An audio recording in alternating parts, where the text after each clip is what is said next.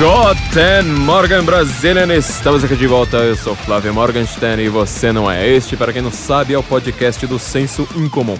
Neste podcast nós estamos certos, se você discorda você está errado. Para você continuar ficando certo, ganhando sabedoria e perdendo amigos, não se esqueça de assinar também a nossa revista, a revista do nosso site, Revista do Senso em Comum, que nós estamos fazendo as melhores análises que ninguém faz em lugar nenhum. É uma revista um pouco mais aprofundada, quer dizer, ao invés da gente fazer esse texto para a internet, que é um texto para as massas, para todo o povão, ou seja, para todos vocês, a gente está se aprofundando ali em alguns temas que eles ficariam muito chatos na internet, algumas coisas muito longas. Você pode ver, ler essa revista em PDF, também você pode colocá-la no seu Kindle, então no seu seu leitor preferido, você vai entrar em apoia.se barra senso em comum, apoia-se, é, apoia-se senso em comum, né? apoia.se barra senso comum ou patreon.com barra comum se você quiser pagar em dólar.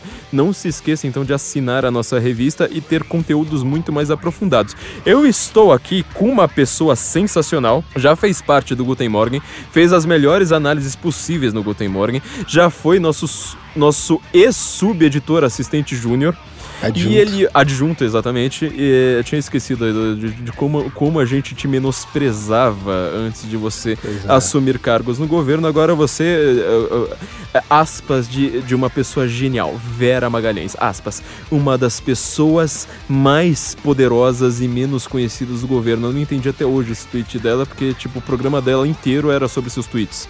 Pois então, é, não. Era basicamente uma confissão de que ninguém assistia o que ela falava, que ela fala de mim todos os dias. É, pois é.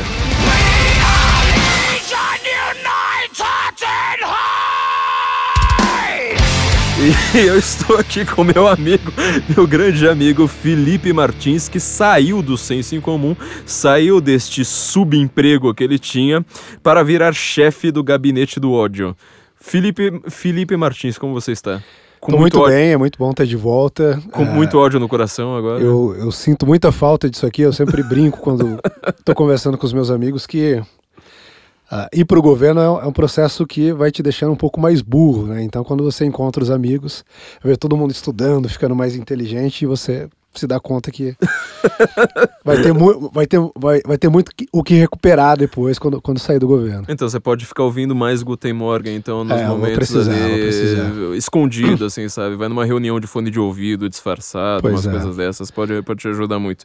Felipe Martins, você saiu de uma, de uma posição quase desconhecida, ou seja, você era ex-subeditor, adjunto, assistente do júnior do Senso em Comum, para virar.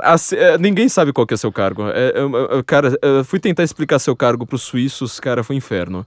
Eu falei, é um cara que trabalha com o ah, Bolsonaro. Em, em inglês é muito fácil, porque eles conhecem a terminologia Foreign Policy Advisor. E essa é a posição que está, inclusive, no meu, no meu cartão de negócios quando eu entrego para os gringos, né? Agora, aqui dentro, eu estou numa estrutura da presidência da República chamada assessoria especial. É, foi procurar o que é assessoria especial, eu não entendi nem em português, então... Pois é, e, e dentro da assessoria especial nós temos assessoria internacional, eu chefio a assessoria internacional uh, do presidente, aconselhando ele ali, ajudando uh, na área de política externa, sobretudo, mas acaba aparecendo todos os assuntos. Né? E também sou extraoficialmente o chefe do, do, gabinete, gabinete do, do, ódio. o chefe do gabinete do ódio, pessoa que é tão perseguida neste país. Só que a gente tá querendo fazer aqui alguma coisa um pouco mais séria, né? Porque assim, a gente já. No, nossos ouvintes já são as pessoas mais elevadas, todo mundo Sim. já é, lê todos os livros possíveis. Todo mundo sabe que o gabinete do ódio não existe. É, é o gabinete do ódio. Né? Todo mundo sabe, sobretudo, que você não me dá ordens, né? Não, isso, eu, isso, eu isso acho conheço... que eles duvidam um pouquinho. Não, não. Eu te conheço desde os 17 anos. Você era. Eu vou fazer. Eu vou contar os podres aqui todos do Felipe. Você tinha uma foto de boné branco virado para trás no com, Orkut. Com colar de caveira. Com colar de caveira. Na comunidade do Orkut, que é, era dominada tiranicamente por mim, chamada Marx de Kue Hegel. Você lá apareceu com 17 anos e você nunca me deu uma ordem, porque quem te dá ordem sou eu. Então. É, é, Há controvérsias. Né? Não, não, não. É, isso aqui vai ficar claro neste programa, tanto que sou eu que faço as perguntas você que responde. Então. Apesar do meu boné. e da, da caveira. Um... Alguém. Se alguém. Eu vou, um, eu vou achar essa foto ainda algum um, dia. Um dos meus feitos foi fazer um, um post de 60 páginas do Orkut provando que Deus existia. E até hoje não foi refutado. E eu simplesmente o apaguei. Então É. você vê quem é que manda em quem aqui.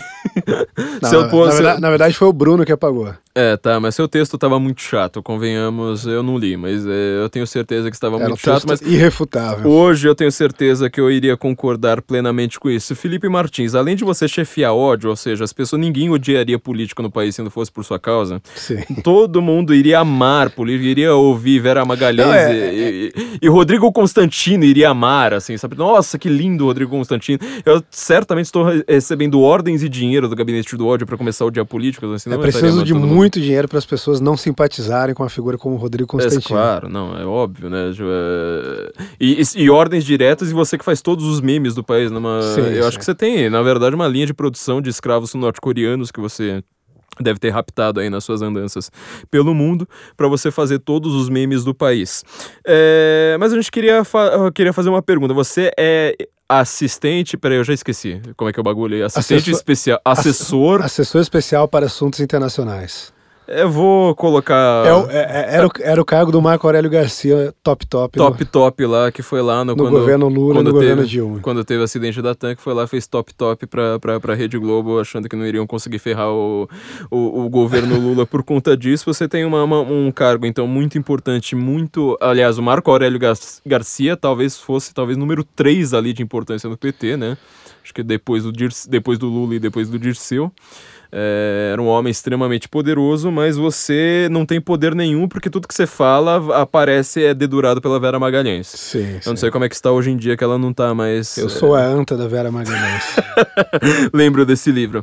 Eu queria fazer a pergunta inicial, que é a mais importante de todas, que todos os nossos ouvintes querem, querem saber. O que, que seu cargo tem a ver com a Primeira Guerra Mundial? Bom, meu cargo tem a ver com, com a Primeira Guerra Mundial.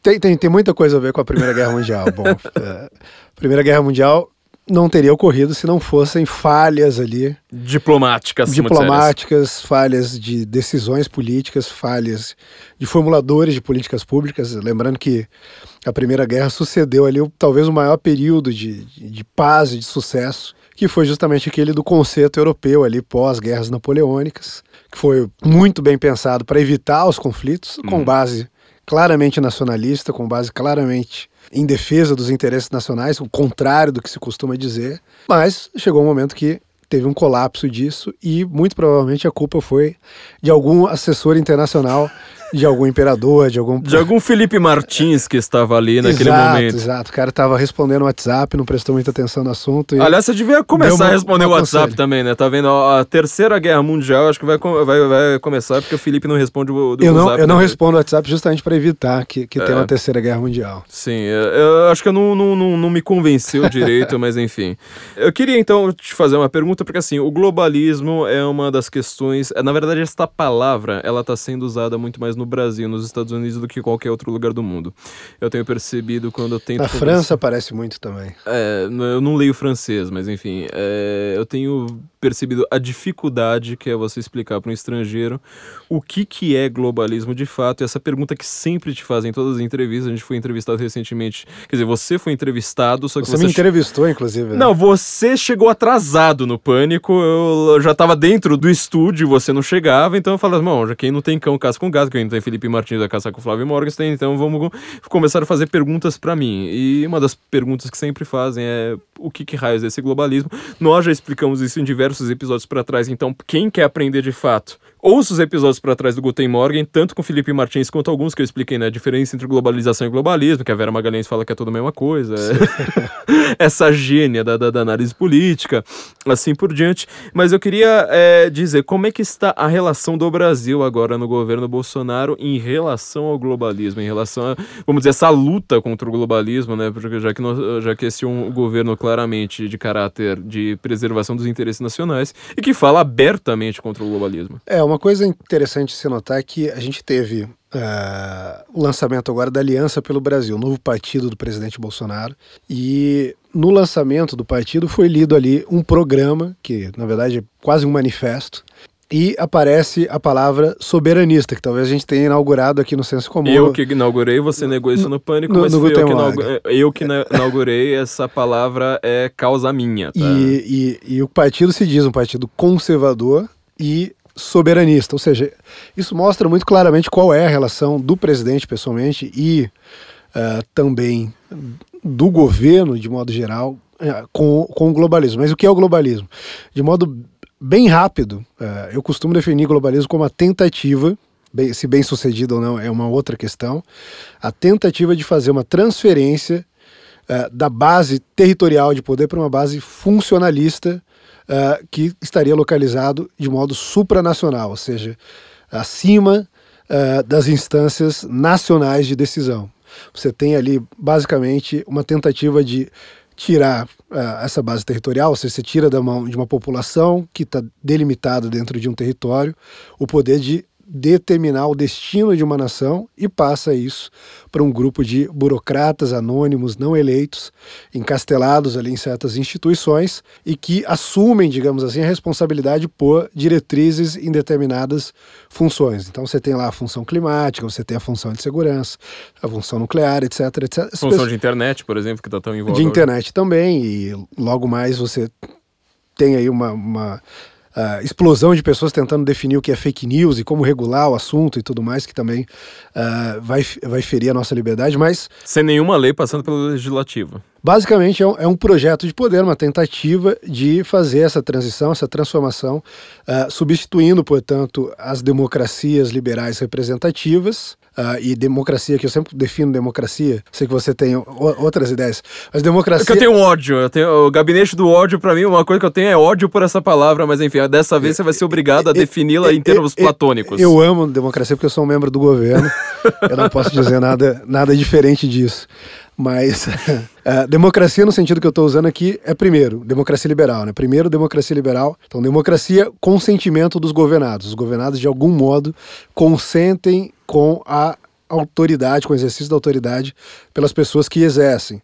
E liberal vem da ideia de restringir, de limitar o poder dessas autoridades investidas pela democracia, ou seja, ela é liberal porque ela reconhece os direitos fundamentais, inalienáveis, etc., os direitos naturais, basicamente, é, que protege ali o indivíduo, protege a propriedade, protege a vida, protege uma série de coisas.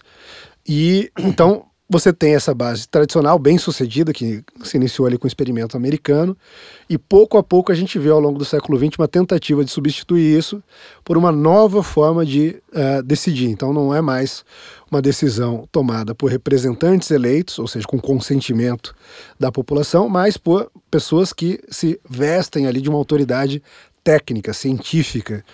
E bastante questionável também essa autoridade técnica e científica, mas que no mais das vezes sequer são conhecidas do grosso da população. A população não sabe que elas existem, não sabe quem elas são, qual, qual, qual foi o histórico que levou elas até ali, quais são os interesses uh, que elas possuem, quais são as conexões, os compromissos que elas assumiram, mas elas estão ali nessas organizações, por exemplo, na Unesco, na Organização Mundial da Saúde, na Organização Mundial do Comércio, dando algumas diretrizes. Isso varia de organização para organização, porque algumas têm mais autonomia através de um secretariado, de, de uma burocracia permanente, e outras acabam refletindo apenas a somatória, ali, as, no mais das vezes, da posição dos países, que é o caso ideal, digamos assim.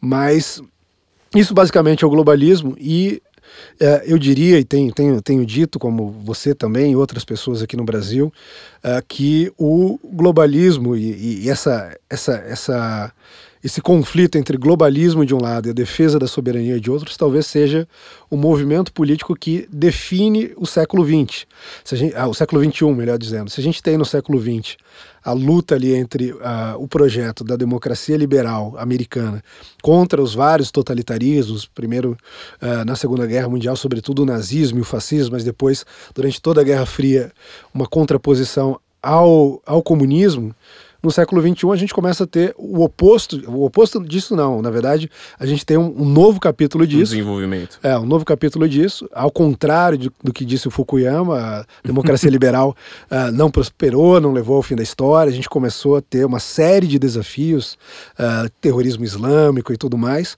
mas o principal deles uh, é justamente esse avanço dessa tecnocracia, dessa burocracia permanente, encastelada em organizações supranacionais contra o poder de mando da população. Afinal de contas, há aí espalhada a ideia de que a população é, é burra demais para saber o que fazer com a sua própria vida, é burra demais para saber o que fazer com uh, o seu país. Então ela não pode ter a responsabilidade de tomar decisões, isso deve ficar na mão de técnicos. E a gente tem ouvido, inclusive, muito quando se fala do governo: ah, nós temos uma ala técnica, nós temos uma ala ideológica, nós temos uma ala política, temos uma ala que se baseia em, em evidências, em, em, em ciência. e isso no final das contas é uma grande bobagem, assim, porque você tem, inclusive de modo declarado, quando a gente pega uma figura como David Mitrani, por exemplo, que é o pai do funcionalismo, que criou ali, uma, digamos, uma base teórica do globalismo, e, e, que propõe justamente essa transição de uma base do poder territorial para uma base de poder uh, funcional, ele diz exatamente isso. Ele fala: nós não podemos politizar o assunto. Porque se nós politizarmos, as pessoas vão se dar conta de que está havendo um processo em que elas abrem mão de poder e cedem esse poder para figuras técnicas. Então a gente tem que usar sempre um argumento técnico, sempre um argumento que pareça, pelo menos, ter uma fundamentação científica, uma fundamentação uh, de estudos. Então nós vamos levar ele para o império uh, dos especialistas, mas com base uh, quase que no, num logro, né? Porque essas pessoas vão lá e falam: olha, nós temos aqui uma preferência por matar bebês, porque isso é a coisa mais científica que existe. A melhor forma de você proteger a vida de um bebê é você matando esse bebê. E aí as pessoas, não, mas é, olha. Fala que é saúde pública. É a Organização Mundial da Saúde que está falando isso, então nós temos que seguir religiosamente o que a Organização Mundial da Saúde está dizendo. E, evidentemente, isso é uma grande bobagem. Uh, mas é esse movimento que talvez seja o grande fenômeno político do século XXI. Eu diria que a contraposição entre uh, sob, sob, os soberanistas e os globalistas no século XXI uh, tem uma equivalência àquilo que ocorreu no século XX entre os defensores da democracia e os vários projetos totalitários. Lembrando que soberanista é foi um termo criado por mim e não por você, mas... Há é... controvérsia. A gente pode não... ter uma disputa judicial arbitrada eu por acho, técnicos. Eu, é, pois é, pelo STF de preferência. Mas enfim, eu, eu, tenho certeza.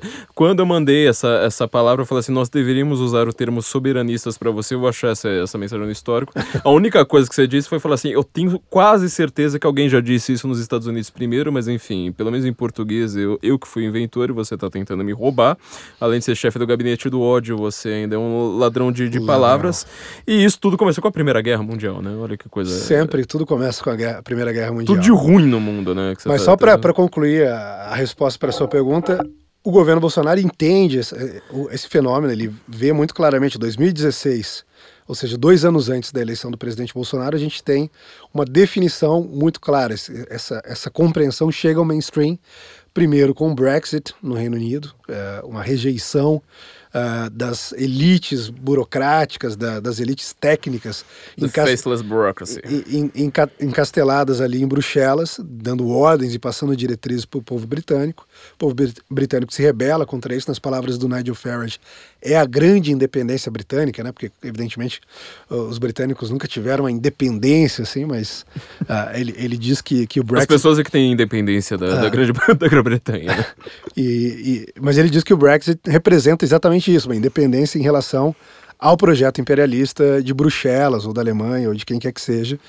E, e aí você tem um primeiro passo com isso. Depois você tem um segundo passo com a eleição americana, do presidente Donald Trump chegando ao poder, falando claramente contra o globalismo, falando claramente uma política de retomada do nacionalismo e da defesa da soberania, soberania nas fronteiras, soberania em relação às questões migratórias, soberania em relação à sua economia, inclusive, uh, que é um aspecto no mais das vezes muito mal compreendido, sempre tentam pintar o Trump ali como um protecionista, mas isso tem a ver com uma outra questão.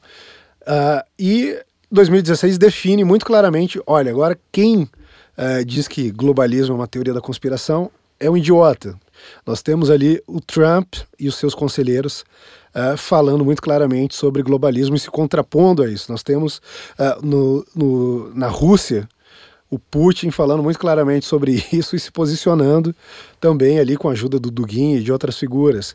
Nós temos na Índia uh, um movimento, por exemplo, como que levou o primeiro-ministro Modi também falando muito claramente sobre uh, globalismo. Isso vai se espalhando pelo mundo e, evidentemente, chega a, ao Brasil. No Brasil, a gente tem aí, então, a reação do presidente Bolsonaro. Quando ele chega no governo, ele dá ali ao ministro Ernesto e toda a equipe de política externa da qual eu faço parte essa diretriz: olha, o Brasil precisa resguardar a sua soberania e precisa seguir a política que está dada ali de modo condensado já no slogan da campanha dele: Brasil acima de tudo, ou seja, Uh, não há interesses uh, extranacionais, supranacionais, o que quer que seja, que se contraponham ao da nação, a não ser aqueles que estão resguardados dentro da ideia uh, de democracia liberal ali pela proteção dos direitos naturais de todos os, todos os homens, e, e, e, isso é muito evidente. Então, fazendo isso, o Brasil começa a se reposicionar, e se reposicionar principalmente com base na ideia de construir uma política externa que seja uma política externa da população brasileira, do povo brasileiro, ou seja, que reflita de fato os anseios do povo brasileiro, que reflita de fato os valores uh, do povo brasileiro e que não seja uma mera caixa de ressonância da Organização das Nações Unidas, que era, uh, em muitas ocasiões, o que ocorria no Brasil com o Itamaraty, mesmo Itamaraty sendo um órgão de excelência, tendo pessoas uh, das mais preparadas, muito cultas, mas a diretriz era sempre essa: olha, o Brasil não pode falar com a sua própria voz, o Brasil não pode defender os seus valores, não pode ter uma identidade clara, o Brasil precisa falar sempre com a voz meio genérica, sem qualquer elemento uh, distintivamente brasileiro, porque senão a gente vai ter problemas com as pessoas. e não, o que o presidente falou, a gente quer buscar o respeito. A gente vai ser pragmático, a gente vai buscar os nossos interesses, mas a gente vai fazer isso como Brasil, não como uma nação genérica. Então a gente vai fazer isso como uma nação de maioria cristã, que entende que uh, há um espaço uh, para Deus, para a fé e para a religião uh, na vida pública, na vida da, da, da, sociedade brasileira, sobretudo. Se a gente lembrar que o primeiro ato oficial do Brasil foi uma missa uh, rezada aqui, que o primeiro nome do nosso país foi Terra de Santa Cruz. A gente tem ali, talvez seja até uma das grandes maldições, né? A gente ter trocado um nome metafísico como Terra de Santa Cruz pelo nome de uma commodity que é o pau-brasil.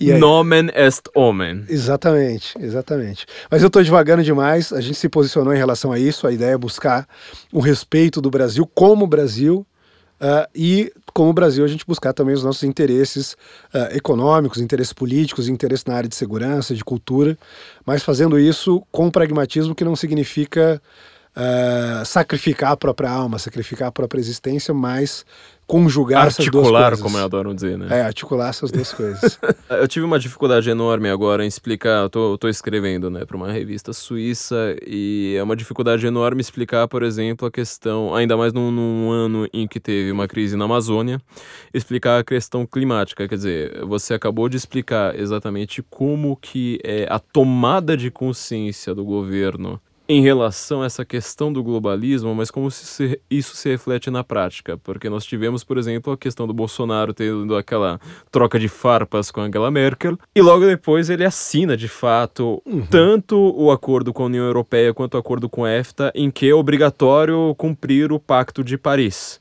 Uma coisa que o Trump por exemplo, tentou, já, já teve muito mais poder para sair. Então, como, como fica isso na prática? Me explique melhor como é essa diplomacia. Bom, uh, todo, pelo menos nesse caso, assim, ou com outros exemplos. Todo e qualquer país, quando ele define os seus movimentos na arena internacional, ele faz isso com base numa série de elementos. Então, antes de mais nada, ele precisa entender quais são os condicionantes internos do país, ou seja, quais são os grupos uh, que precisam ser contemplados dentro de uma determinada decisão. Como eu disse, a nossa decisão é o de contemplar a, o povo brasileiro e não uma certa elite oligárquica, uh, patrimonialista, como ocorreu na maior parte da nossa história. Você precisa olhar também para os condicionantes externos, ou seja, quais são Uh, quais são os elementos que constrangem o seu poder, que limitam o seu poder, conforme você tenta movimentar na arena internacional. E também uh, entender aí qual, qual é o seu, o seu estoque de poder, digamos assim. O, Brasil não é um país com grandes excedentes de poder. O Brasil uh, tem, evidentemente, um, um, peso muito significativo, é uma das maiores economias do mundo, é um dos maiores países, tanto em tamanho quanto em população. É o celeiro do mundo. É o celeiro do mundo. Tem, tem uma série de, de, de características ali que fazem do Brasil uma potência média uh, na melhor das hipóteses. Mas nós não temos, por exemplo, o excedente de poder que tem os Estados Unidos, que tem a Rússia, que tem qualquer um dos membros permanentes do Conselho de Segurança da ONU, das potências nucleares, enfim. Mas a gente tem, tem alguma coisa, a gente tem, a gente tem uh, elementos que nos permitem fazer alguma movimentação. Então, quando a gente uh, vê ali, o governo começa a tentar se posicionar em relação a todas essas coisas.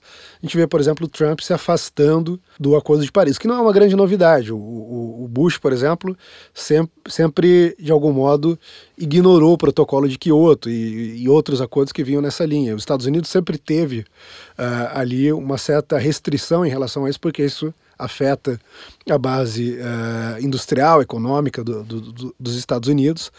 Uh, o Acordo de Paris só foi concluído porque nós tínhamos lá o Obama na presidência e o Obama concordou ali com uma série de coisas que qualquer outro presidente americano que fosse de fato uh, patriota não concordaria. o Obama, para lembrar, já que o Felipe nunca vai dizer isso, mas eu falo, eu falo no lugar dele, as pessoas têm uma tendência, inclusive a Vera Magalhães, que é o nosso grande assunto aqui hoje. Vera Magalhães tem uma tendência a acreditar que não existe esquerda nos Estados Unidos porque é um país capitalista. Quer dizer, a Constituição já garante que, que ele vai ser um país muito mais para a direita do que para a esquerda. Só que isso é uma grande bobagem. Quer dizer, a diferença, por exemplo, entre você ter um PCO, um PSTU, até, ah, até PCO, um PT. O PCO está à direita de praticamente todo o Partido é, Democrata. É, é exatamente. E, mas, é, tirando que o PCO ele é extremamente soberanista, né? A gente é. tem que lembra, levar Inclusive, isso em tem uma nota recente do PCO falando que o impeachment do Trump é parte é, de um golpe imperialista. É, isso aí foi sensacional, cara. Nem eu chegaria nesse ponto. E olha que eu sou monarquista, mas enfim, a, a discussão é, entre esses partidos nos Estados Unidos acontece nas primárias. Não é, não é porque existem só dois grandes partidos que não exista, por exemplo, esta área. Então o Obama, ele faz parte praticamente do PSTU. O Obama é você chegar lá com uma ala bem PSTU. Ele faz o PSOL, você tem que lembrar, o PSOL eu, no eu, Brasil ele garante, ele, ele defende o aborto só até, até o terceiro mês. O Obama defende bem mais, então... É, tem gente que defende post-birth abortion. Né? É, então é a, a, galera do Obama, a galera da Hillary. É. E, e, e, aí é isso, né? Então a gente tem uma coisa de Paris sendo definida, o Trump define que os Estados Unidos não vão se somar, anuncia a retirada, e mesmo nos Estados Unidos o processo de retirada é um processo bastante árduo. Os Estados Unidos não estão ainda totalmente descompromissados com a coisa de Paris. Eles deram início agora, uh, depois da denúncia, você espera um ano, um ano e meio, não me lembro agora do, do prazo exato, e você começa esse processo de retirada. No caso do Brasil, a gente tem algumas, algumas características uh, bastante específicas. A gente tem ao longo, uh, sobretudo do regime militar, uma série de escolhas políticas que são feitas que permite o Brasil conquistar um certo uh, excedente em relação ao meio ambiente. Isso, para a maioria dos especialistas de relações internacionais, vão dizer que é uma, um absurdo sem tamanho, porque o que eles dizem, na verdade, é que durante o regime militar o Brasil uh, criou uma percepção muito ruim da imagem brasileira em relação ao, ao, meio ambiente e tudo mais, mas eles dizem isso apenas devido à movimentação e escolha que o regime militar fez de se afastar dos regimes internacionais do clima, do meio ambiente, adotando uma postura mais soberanista. Mas quando a gente olha, por exemplo, o fato de que foi construído Itaipu e aposta ali nas hidrelétricas, quando a gente olha para o fato, por exemplo, de que foi durante o regime militar que a gente desenvolveu a tecnologia do etanol e, e, outras tecnologias que permitiram o Brasil fazer uma transição para uma matriz limpa e permite que o Brasil seja hoje talvez uh, uma dos grandes países, se a gente pensar nos 20 maiores, nas 20 maiores economias em termos de G20, por exemplo, o Brasil é o país que tem a, a, a matriz energética mais limpa graças a essas escolhas que foram tomadas lá. Então o Brasil tem uh, um poderio, digamos assim, um soft power, uma capacidade de, de, de movimentação muito grande nessa área, justamente porque uh, são características uh, bastante específicas. A gente tem, antes de mais nada, 70% da floresta amazônica, a gente tem praticamente 90%, pouco, pouco menos na verdade, da nossa, das nossas matas virgens preservadas. a gente tem um, uma potência agrícola num território de 11%, a gente usa 11% do nosso território para produzir basicamente o alimento para o mundo todo. A França usa 80%, né? Essa... exato, exato.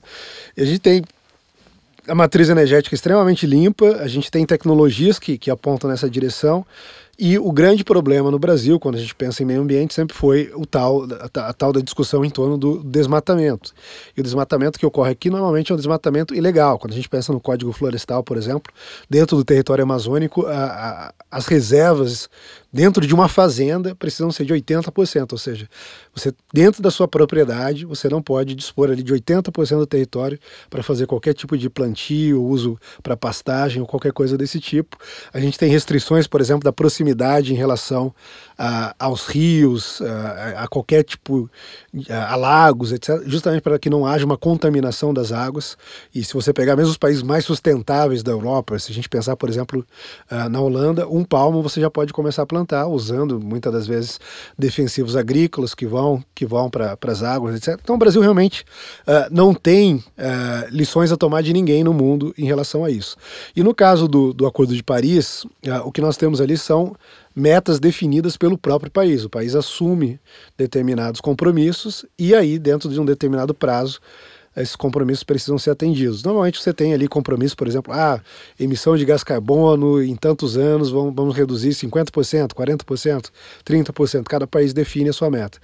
As metas do Brasil estão muito relacionadas justamente ao desmatamento e uh, um fato pouco mencionado é que o Brasil é o único país de todos que são signatários do Acordo de Paris, que está à frente dos compromissos. A gente já cumpriu praticamente todo o nosso acordo com uh, to, todo o nosso compromisso com o Acordo de Paris, mesmo antes da gente chegar no prazo uh, determinado. Ou seja, isso nos dá uh, um certo capital e uma possibilidade de usar o Acordo de Paris, por mais que a gente não goste dele, para negociar e pedir uma contrapartida aos países desenvolvidos que vivem nos enchendo o saco com a questão ambiental. Bom, vocês querem que a gente faça aqui uma série de restrições, uma série de concessões, mas vocês vêm prometendo desde o Clube de Roma, lá na década de 50, que vocês dariam alguma contrapartida em relação a isso. Essa contrapartida viria em forma de dinheiro. Então, se a gente pensa, por exemplo, no sistema RED, em outros sistemas uh, de crédito uh, de, de, emissão de carbonos e coisas assim, o Brasil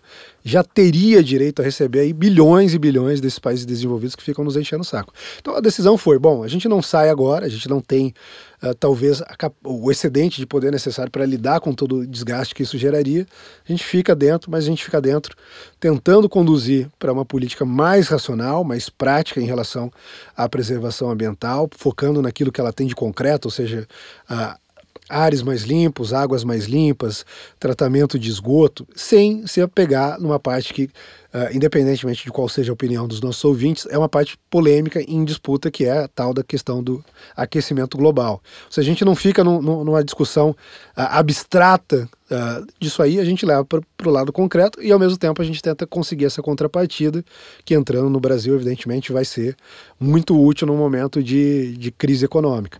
Então, foi, foi basicamente essa escolha que a gente fez, mas. Apesar disso, o presidente Bolsonaro escolheu como uh, palco do anúncio de que o Brasil continuaria no Acordo de Paris Davos. Ele foi a Davos, na, na Suíça, justamente, e anunciou para o mundo todo, ali nos 20 primeiros dias do governo: olha, nós vamos ficar no Acordo de Paris, a gente vai seguir com os mesmos compromissos. As pessoas ignoraram isso completamente, falaram o tempo todo: ah, tá, saiu do Acordo de Paris, vai sair, etc.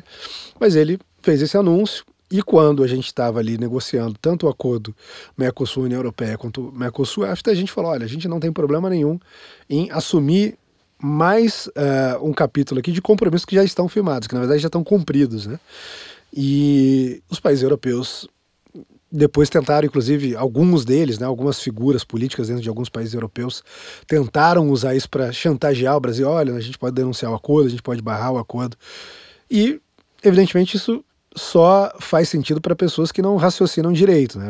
E para quem não leu a revista do Censo, porque nós estamos explicando todo o truque do Macron ali, é. naquela jogadinha ali que ele fez para fazer uma denúncia. Se né? você olha, bom, a gente tem um acordo aqui que significa mais compromissos para o Brasil. E o país está voluntariamente querendo adotar mais compromissos e, mais, e dando a, a essa contraparte europeia mais instrumentos para nos cobrar. Mas eles falam: não, a gente não quer que o país assuma mais compromisso porque ele é contra o clima, é contra o meio ambiente, contra as florestas, não sei o quê. qualquer pessoa se dá conta de que isso, na verdade, é um, uma jogada. um argumento muito frágil para esconder um protecionismo, um temor de uma concorrência direta com o nosso agronegócio, que é realmente o mais eficiente do mundo. Então, é, é uma grande bobagem, uma grande besteira, mas o governo brasileiro tem sabido como usar isso. A gente tem se aproximado muito da, dos grupos uh, industriais da Alemanha, da França e de diversos outros países europeus, que são tam também muito interessados em ter um acesso maior ao mercado brasileiro, ao mercado argentino. E a gente acha que a gente vai ganhar essa batalha com tranquilidade, no sentido de ter a ratificação do acordo, uh, de ter a aprovação, ter a sua plena implementação em aí até 10 anos e com todos os benefícios que isso deve trazer para um país que historicamente sempre foi fechado como o Brasil. Eu sempre leio na imprensa brasileira que o, a imagem do Brasil está ficando péssima no exterior, aquela coisa toda que sempre se, se Graças vê. à própria imprensa mentindo sobre o país. Né? É, na, na prática, é, até era bem essa pergunta, porque quando eu fui fazer pesquisas recentes a respeito da imagem do Brasil no exterior, eu reparei que a imprensa francesa estava... Porque a gente tem que sempre lembrar que a imprensa está geralmente contra o presidente. Então, a imprensa francesa não morre de amores pelo Macron, a imprensa alemã não morre de amores pela Angela Merkel, apesar de lá também ter um, um efeito meio parecido com o que o PT fez com a imprensa brasileira. E no final das contas eu vi sempre essa, essa questão de você apresentar o Brasil falando assim, mas espera aí, o Brasil ele tem realmente o que ensinar, porque era a frase do Bolsonaro, né? Sim. Eu vi muita gente imprensa mainstream, não era imprensa suburbana igual a gente, mas imprensa, imprensa mainstream falando, mas espera aí, o Brasil tem o que ensinar a França, tem o que ensinar a Alemanha. Como, como vocês avaliaram a imagem do Brasil? Estou falando só da imagem, uma coisa estética, pergunta de estética. Não, aqui, a gente teve de fato exterior. um desgaste de imagem imagem porque imagem nunca é definido por imprensa. Não, ela, ela pode ser influenciada pela imprensa, mas ela nunca é definida por métodos racionais. As pessoas Sim. nunca formam uma imagem, uma percepção do que quer que seja a partir de métodos puramente racionais. Elas se baseiam numa série de, de, de elementos, sobretudo elementos emocionais. Quando a gente pensa na imagem de um país, na imagem. Amazônia pegando fogo. De um produto. E, e, e, houve, de fato, ali uma campanha. Uh, muito claramente articulada para passar a ideia de que nós estávamos destruindo todo, todo, toda a floresta amazônica. E quando você conversava com a maioria desses interlocutores, seja nos Estados Unidos, na Europa, onde quer que fosse, a primeira coisa que você notava é que eles sequer tinham ideia do que era a, a floresta, floresta, amazônica. Ninguém sabe. Eles pensavam que era um parque nacional, sei lá, talvez do tamanho. Uh, me fugiu o nome agora do, do, do parque nacional que, que, existe em Nova York, aquele o parque enorme, enfim, cheio, cheio de florestas. Uh, enfim, não vou, não vou lembrar agora, mas eles pensavam que era uma coisa, sei lá, daquele tamanho, que cabe dentro de Nova York. Quando você fala para o sujeito, olha, a Amazônia, floresta amazônica, é maior do que toda a Europa Ocidental. É quase o tamanho da Austrália. É, você pode juntar aí Alemanha, França, você pode juntar todo, todos os maiores territórios, que ela é maior. Ou seja, ela é parte, é, é parte considerável do território brasileiro. Ela equivale aí uma proporção enorme. Dentro desse território, você tem 20 milhões de pessoas vivendo. Ou seja, 12% da população brasileira. E é, é o que eu tento se, sempre explicar para a gringaiada, é falar, ninguém no Brasil conhece a floresta, a não ser por livro. Eu conheço tanto da floresta quanto exato. você, meu amigo. Exatamente. E as pessoas, primeiro, não tinham essa informação. Segundo, não sabiam exatamente o que estava ocorrendo lá dentro, mas sabia que tinha algo no ar e, e, e, se criou ali, de algum modo, também um viés de confirmação. E esse viés de confirmação consistia no seguinte: ah, o, o presidente não gosta de questões ambientais, ou não gosta de ambientalistas, e por ele não gostar de questões uh, ambientais ou de ambientalistas, tá ele tem um desejo de destruir a floresta. e aí qualquer coisa que parecesse sugerir isso era logo enquadrado aí nessa, nessa, nessa moldura. Então, o cara olhava lá, bom, bom reduziu a fiscalização. Ah, é porque o governo quer destruir. Ele ignorava que a gente tinha estava passando ainda por uma crise econômica, que você tinha tido uma redução orçamentária de praticamente todos os ministérios, todas as agências. Ele ignorava um segundo fator, que era o fato de alguns governos uh, locais não aceitarem colaborar com o IBAMA e com outras agências ali de, de fiscalização enviando polícia militar. E, Uh, o IBAMA tinha uma dificuldade uh, significativa quando não havia o suporte da Polícia Militar, porque quando você fala de desmatamento no Brasil, como eu já disse, você está falando de uma atividade ilegal, então ele está lidando com bandidos, ele precisa de um suporte da polícia. Se os estados, por mera oposição ao governo federal, não mandam, uh, isso cria dificuldades. Então você tinha uma série de elementos como esse que fazia que fazia, fazia com que as pessoas fossem pegando esses fatos falando, olha aqui, tá a prova definitiva de que ele quer destruir a Amazônia. Até que a gente chega naquela etapa dos incêndios, que é um incêndio sazonal. Todas as épocas do ano ocorrem aquele incêndio. Era um incêndio nas bordas da floresta amazônica. A gente está falando uma floresta tropical, em inglês rainforest, justamente porque é uma, uma floresta. Chove todo santo dia. Extremamente úmida, Uh, muita, uma boa porção dela ali uh, secada de água por todos os lados, ou seja, não pega fogo, não, não pega tem fogo. como. Nem, nem, nem que você se esforce muito, você vai conseguir. É o Leandro Coutinho, Leonardo Coutinho. Leonardo Coutinho. Leonardo Coutinho, ele falou uma coisa que eu não sabia também, porque a gente fala assim, não, mas a gente tem imagens de satélite. O grande problema é o seguinte, o satélite ele não mostra a imagem do incêndio, você sabia disso? Sim. Porque o incêndio, ele é na, na mata que tá no resto do chão. Tipo, uhum. o incêndio, ele, o satélite, ele só vai ver no topo da floresta. Então, quer dizer, aquela imagem que você viu do, do incêndio, ah, o satélite tá mostrando, então a gente sabe tudo por causa do satélite, às vezes tá mostrando o que não é incêndio e exatamente onde tá pegando fogo ele não mostra. Tava então... pegando até fogueira de São João, né? É, então assim, tem, tem, tem, assim, a gente acha que a gente está no mundo mais tecnológico do mundo, que a gente consegue explicar tudo em dois segundos e, e não é bem assim. E, e, e, além disso, quando deu essa polêmica do INPE com satélite e tudo mais, o ministro Ricardo Salles fez uma apresentação que foi completamente ignorada pela imprensa para demonstrar que havia erros metodológicos, ou seja, pressupondo ali uma boa-fé, não dizendo que teve qualquer tipo de fraude, mas que havia erros. Então você tinha falsos positivos, apontava que havia um incêndio, a equipe ia lá visitar o local, não tinha incêndio nenhum. Uh, resultados duplicados e uma série de outras falhas ali metodológicas que inflaram os números e que levaram aquela histeria toda. Mas o fato é que. Foi quando, quando ele falou com a, Miriam, eh, com a Miriam Leitão, né? Que ela Sim. foi fazer uma pergunta para ele, ele foi lá dar uma chapuletada nela que ela nem entendeu o que ele estava dizendo. Exatamente. E aí, a partir desses dados, começam a surgir ali as celebridades, né? Então vai o Leonardo DiCaprio. vai o Cristiano Ronaldo, as pessoas mais aleatórias do mundo, falando que a nossa casa está queimando. Que a girafa está pegando fogo. A girafa está pegando fogo e tudo mais. E você cria esse clima de histeria total, no qual os fatos não importam, no qual uh, qualquer argumento racional não importa. O que importa é a percepção de que nós temos aqui um vilão que chamaram ele de Bolsonaro, por exemplo, porque ele estaria colocando fogo em tudo, ou de Capitão Motosserra, porque ele queria derrubar to to todas as florestas. E a gente de fato tem um problema em algum momento com isso, porque começa a gerar um desgaste, a gente começa a ter ameaça de investidores, os consumidores europeus, sobretudo, são muito sensíveis a isso, então pressionavam uh, as grandes empresas ali que investiam no Brasil ou empresas que tinham planos de investir no Brasil e isso acabava uh, nos afetando de alguma forma. Mas uh, eu diria que o governo foi muito bem sucedido em reagir a isso quando o presidente Bolsonaro faz o seu primeiro pronunciamento sobre os incêndios, ele tem ali a capacidade de não cair nessa histeria, de não adotar artificialmente a agenda ambientalista mais histérica, mas de encaixar isso organicamente na agenda dele. O que, que ele faz? Ele fala: olha, o meu governo Uh, e a minha política é uma política de tolerância zero contra o crime. Isso inclui, evidentemente, o crime ambiental.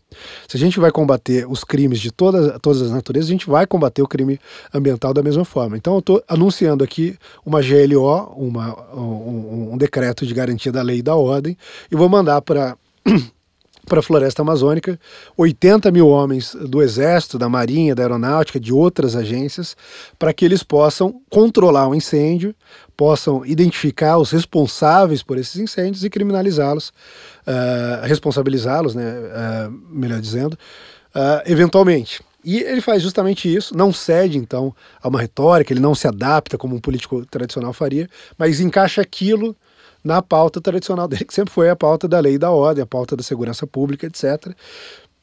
De modo orgânico, isso é autêntico, isso convence o interlocutor que está olhando do outro lado e fala: olha, ele não está fazendo apenas um movimento de PR aqui, de relações públicas, ele está de fato assimilando isso dentro da agenda dele. Esse é um primeiro momento. Depois a gente começa a ter essas, essas ações efetivas dessa operação de garantia da lei e da ordem e a gente começa a ter recordes uh, de contenção uh, de incêndios e coisas assim, indo muito além do que sequer era imaginado. Então, nos melhores anos, a gente não teve, por exemplo, uh, um mês como o mês de setembro, um mês como o mês de outubro, em que os incêndios foram tão poucos, que o desmatamento foi tão, foi tão pequeno, e isso é muito bem sucedido. E, exemplo... é, só para lembrar, só que você falou disso, que quando eu fui pesquisar também naquela época, como eu digo, todo brasileiro só conhece a Amazônia por livro por, pelo que a gente aprendeu na escola, porque a gente nunca foi para lá. Uh, o ano que teve mais queimadas, salvo engano, foi 2005 ou 2004. Sim. Foi 2005. Quando o Lula estava sendo aplaudido na ONU. Aplaudido na ONU por causa das suas políticas ambientais, né? com a Marina Silva como Marina ministra. Silva como ministra. Como ministra, foi 10 vezes maior do que esse ano que deu esse, esse chabu todo aí. Pois é, tudo isso e... Mas eu acho que a gente conseguiu conter os danos, a gente conseguiu reverter a situação. O presidente Bolsonaro foi à ONU, fez um discurso muito forte uh, e muito contundente, de, colocando to, todas as coisas uh, as claras ali, mostrando uh, os dados relevantes, levou com ele ali uma, uma, uma representante da, dos povos indígenas, indígenas para mostrar que havia interesses indígenas muito diferentes daqueles que, que se, se, existia na caricatura, né, ali no, no senso comum europeu. E eu acho que a coisa começou a se reverter um pouco. Então a gente teve uh, um dano de imagem, mas isso pôde ser revertido sem ceder aí, digamos, ao globalismo. Bom, eu queria, antes de a gente passar para a próxima pergunta, lembrar que a gente tem uma parceria com a nossa querida Vista Direita, que é para mostrar que nós, além de estarmos mais certos, perdendo mais amigos, você ainda pode ficar mais bem vestido e perder amigos com mais rapidez. Então, assim, para você já afastar os seus amigos à distância, você pode vestir as nossas camisetas da Vista Direita. Além de tudo, tem caneca para você também tomar café, afastar os maus espíritos de, de já desde manhã, começar o dia bem cafeinado e perdendo amigos. Até um quadro, se você quiser colocar na parede, tem ali. Então entra lá em vistadireita.com.br, a nossa loja. Tem, tem, lá loja do Joaquim Teixeira, tem loja de todo mundo e tem loja também do Senso em Comum. Interrompemos nossa programação para apresentar um novo anunciante. É o Ache Cupons. O Ache Cupons é um site de cupons de desconto e dinheiro de volta. Os caras são loucos o suficiente para dar dinheiro, grana. Você se cadastra e se loga no achecupons.com.br barra censo. Daí é só clicar em uma das lojas credenciadas e você já está usando. Não pense que é qualquer lojinha não, tá? Tem Amazon, Netshoes, Udemy, Submarino, Livraria Martins Fontes, Americana, Saraiva, vixe, tem um monte. Aí assim que as lojas derem um retorno, seu saldo já é computado. Quando você juntar 30 reais em dinheiro de volta, pode resgatar. Isso já existe nos Estados Unidos com o nome de cashback e agora está chegando forte no Brasil. Então vai lá em achecupons.com.br barra censo. Aqui a gente ensina a perder amigos, mas também a ganhar algum dinheiro, né? Voltamos à nossa programação normal. Eu queria voltar então, aproveitar, você falou lá para trás que o Trump ele foi acusado diversas diversas vezes de protecionista. Nós tivemos diversas conversas de zap tirando o sarro dessa uhum. palavra, né? Todo, todo economista de mídia usa a palavra protecionista de uma maneira completamente burra. Eles ainda usam termos que na verdade são do, da época das grandes navegações. Sim. é, e usam os termos errados, né? Então, quer dizer, o termo que era, sei lá, o metalismo, sei lá, uma, uma coisa parecida como essa, ele usa hoje achando que ele está arrasando. Quer dizer, um termo com cinco cinco séculos de defasagem, pelo menos. Eu queria que você explicasse, por exemplo, teve gente até que disse que o, o, o Trump é um mercantilista. Eu acho isso bem engraçado, na verdade. Eu queria que você explicasse sucintamente você que foi.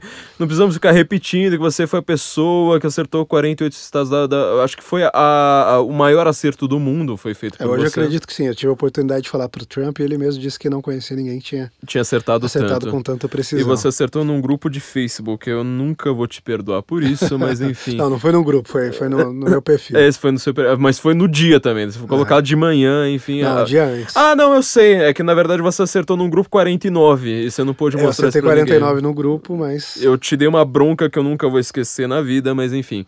Então eu queria te perguntar, em primeiro lugar, uma pessoa que entende tão bem a mentalidade do Trump, o que que significa. Porque a gente sabe que o Trump não é protecionista, mas explica isso pro pessoal de esquerda que tá chegando aqui, que tá chegando só pelo seu nome, e também como foi conhecer o Trump.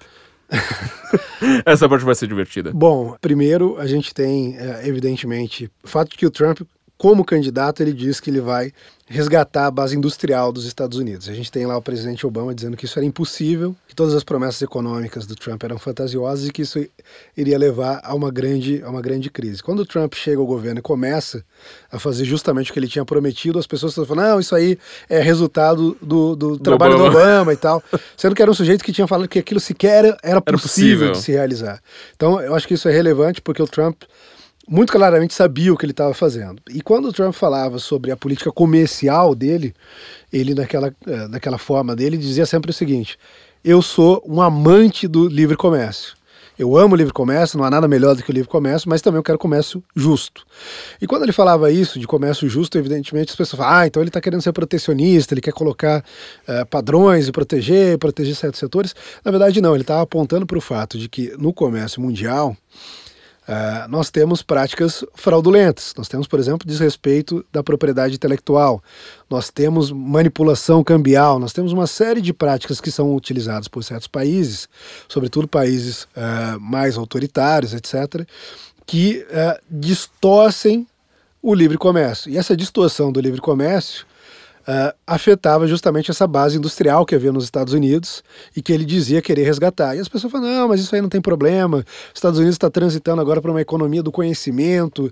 As pessoas que são formadas em Harvard estão todas muito bem empregadas. Quem, quem estudou em Yale também está muito bem uh, empregado. A gente tem lá aquele pessoal do, do cinturão da ferrugem na Pensilvânia, esses que morram. No, no Michigan. Está todo mundo viciado uh, em, em drogas, está todo mundo morando em trailer. Mas aquilo ali é só white trash, não importa mesmo.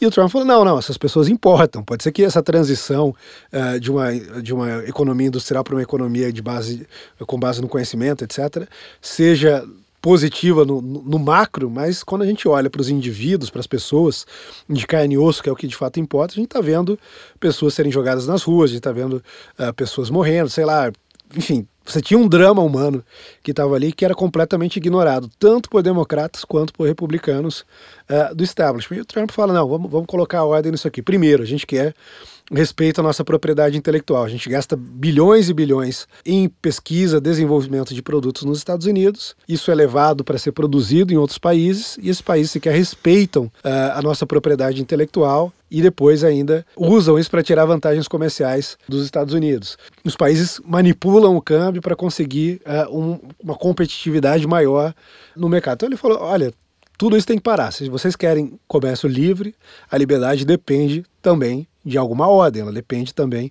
de alguns padrões mínimos e a gente precisa resgatar esses padrões mínimos. Não é um pensamento do Trump, mas assim, só para dar um recado para os liberaizinhos do Brasil que fazem isso, não existe livre comércio com a China, não existe livre comércio com, com a Rússia, não existe livre comércio com a Coreia do Norte. É que esse pessoal acha que a palavra comércio é uma coisa. Assim, a palavra vale mais do que a substância. É não mágico, existe. Né? Não existe, não existe. Então, assim, quando você vai fazer uma negociação comercial com a China, você não está praticando livre comércio. Livre comércio. Aliás, livre comércio, a ideia não é comércio obrigatório. É você justamente falar assim, mas espera aí, eu estou financiando uma ditadura ou estou. Nós temos de ter comércio com o mundo inteiro, é uma, praticamente uma obrigação no mundo globalizado. Na verdade, não é nem questão de ser uma obrigação, é uma, uma impossibilidade você não ter comércio, inclusive com países que têm péssimos, péssimas relações de direitos humanos. É, e coisas do tipo, mas no, no, livre comércio é outra coisa. Livre comércio é você e eu sem nenhuma arma na cabeça. Se algum dos lados está com uma arma na cabeça, não é mais livre comércio. Exatamente. Eu não tenho tanta liberdade para falar sobre essas coisas. ah, falar mal de liberal, eu acho que dá. Não, falar, falar mal de liberal posso, não posso não. falar mal de outros países são uh, não, mas parceiros não... importantes. Não, assim, mas não é uma questão de. É, o, o, que eu quero dizer, na verdade, não é nem passando um pano para o que você faz, mas é, é, eu acho que assim, as pessoas precisam ter, ter, ter uma noção disso que, em primeiro lugar, a gente não vai parar de ter comércio com a China. A gente não vai parar de ter comércio com países que eles são ditaduras de fato.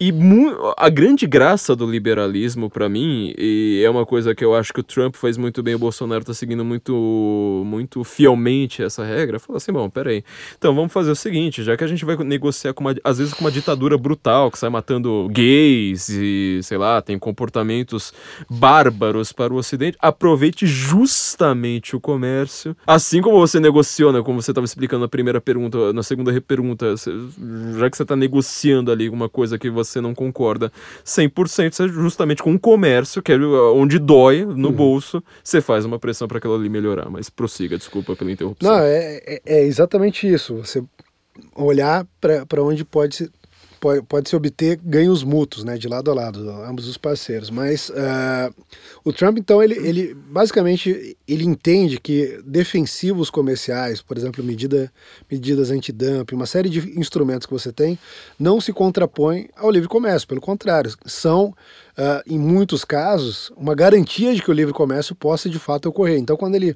junta a ideia de livre comércio a, a, a ideia de, de comércio justo, o que ele está buscando é, bom, a gente precisa de fato ter uma liberdade, a gente precisa de fato uh, garantir que os fluxos sejam livres e para isso a gente não pode ter interferências de burocratas, uh, como foi o caso uh, do TPP, né, que, ele, que, ele, que ele retirou os Estados Unidos, porque você tinha ali milhares de páginas, 10 mil páginas, definidas por burocratas que ninguém sabia quem eram. Primeira sobre... polêmica do ano, quer dizer, do ano em que o Trump foi eleito no senso em comum foi o texto do TPP. Exatamente. Por sua culpa. Porque, na verdade, as pessoas. Ah, não, aquilo ali é uma maravilha, é um acordo comercial. E você tinha ali uh, milhares, realmente, eram mais de 10 mil páginas, definindo até como um copo deveria ser feito. Ou seja, aquilo era tudo menos livre. E o Trump retira, re, retira os Estados Unidos dali muito inteligentemente. E depois começa a mostrar, numa série de medidas e movimentações, bom, a gente vai ter livre comércio desde que a gente tenha, de fato, liberdade. Então, como a gente cria essas condições? E aí ele tem trabalhado para isso acontecer. Não só tem sido bem sucedido, como tem sido talvez a política política econômica mais bem sucedida dos últimos 50 anos, já mais bem sucedida do que a do Ronald Reagan, uh, que, se você olhar, menor desemprego dos últimos 50 anos, o crescimento das rendas, da, da, das rendas familiares nesse período foi o maior também de to, todo, todos os períodos anteriores. Então você tem uma verdadeira revolução ocorrendo. Você tem... Cuidado com essa palavra, que daqui a pouco vai ter liberal aí te enchendo o saco. E é, até as pessoas têm esse nominalismo bobo. Né?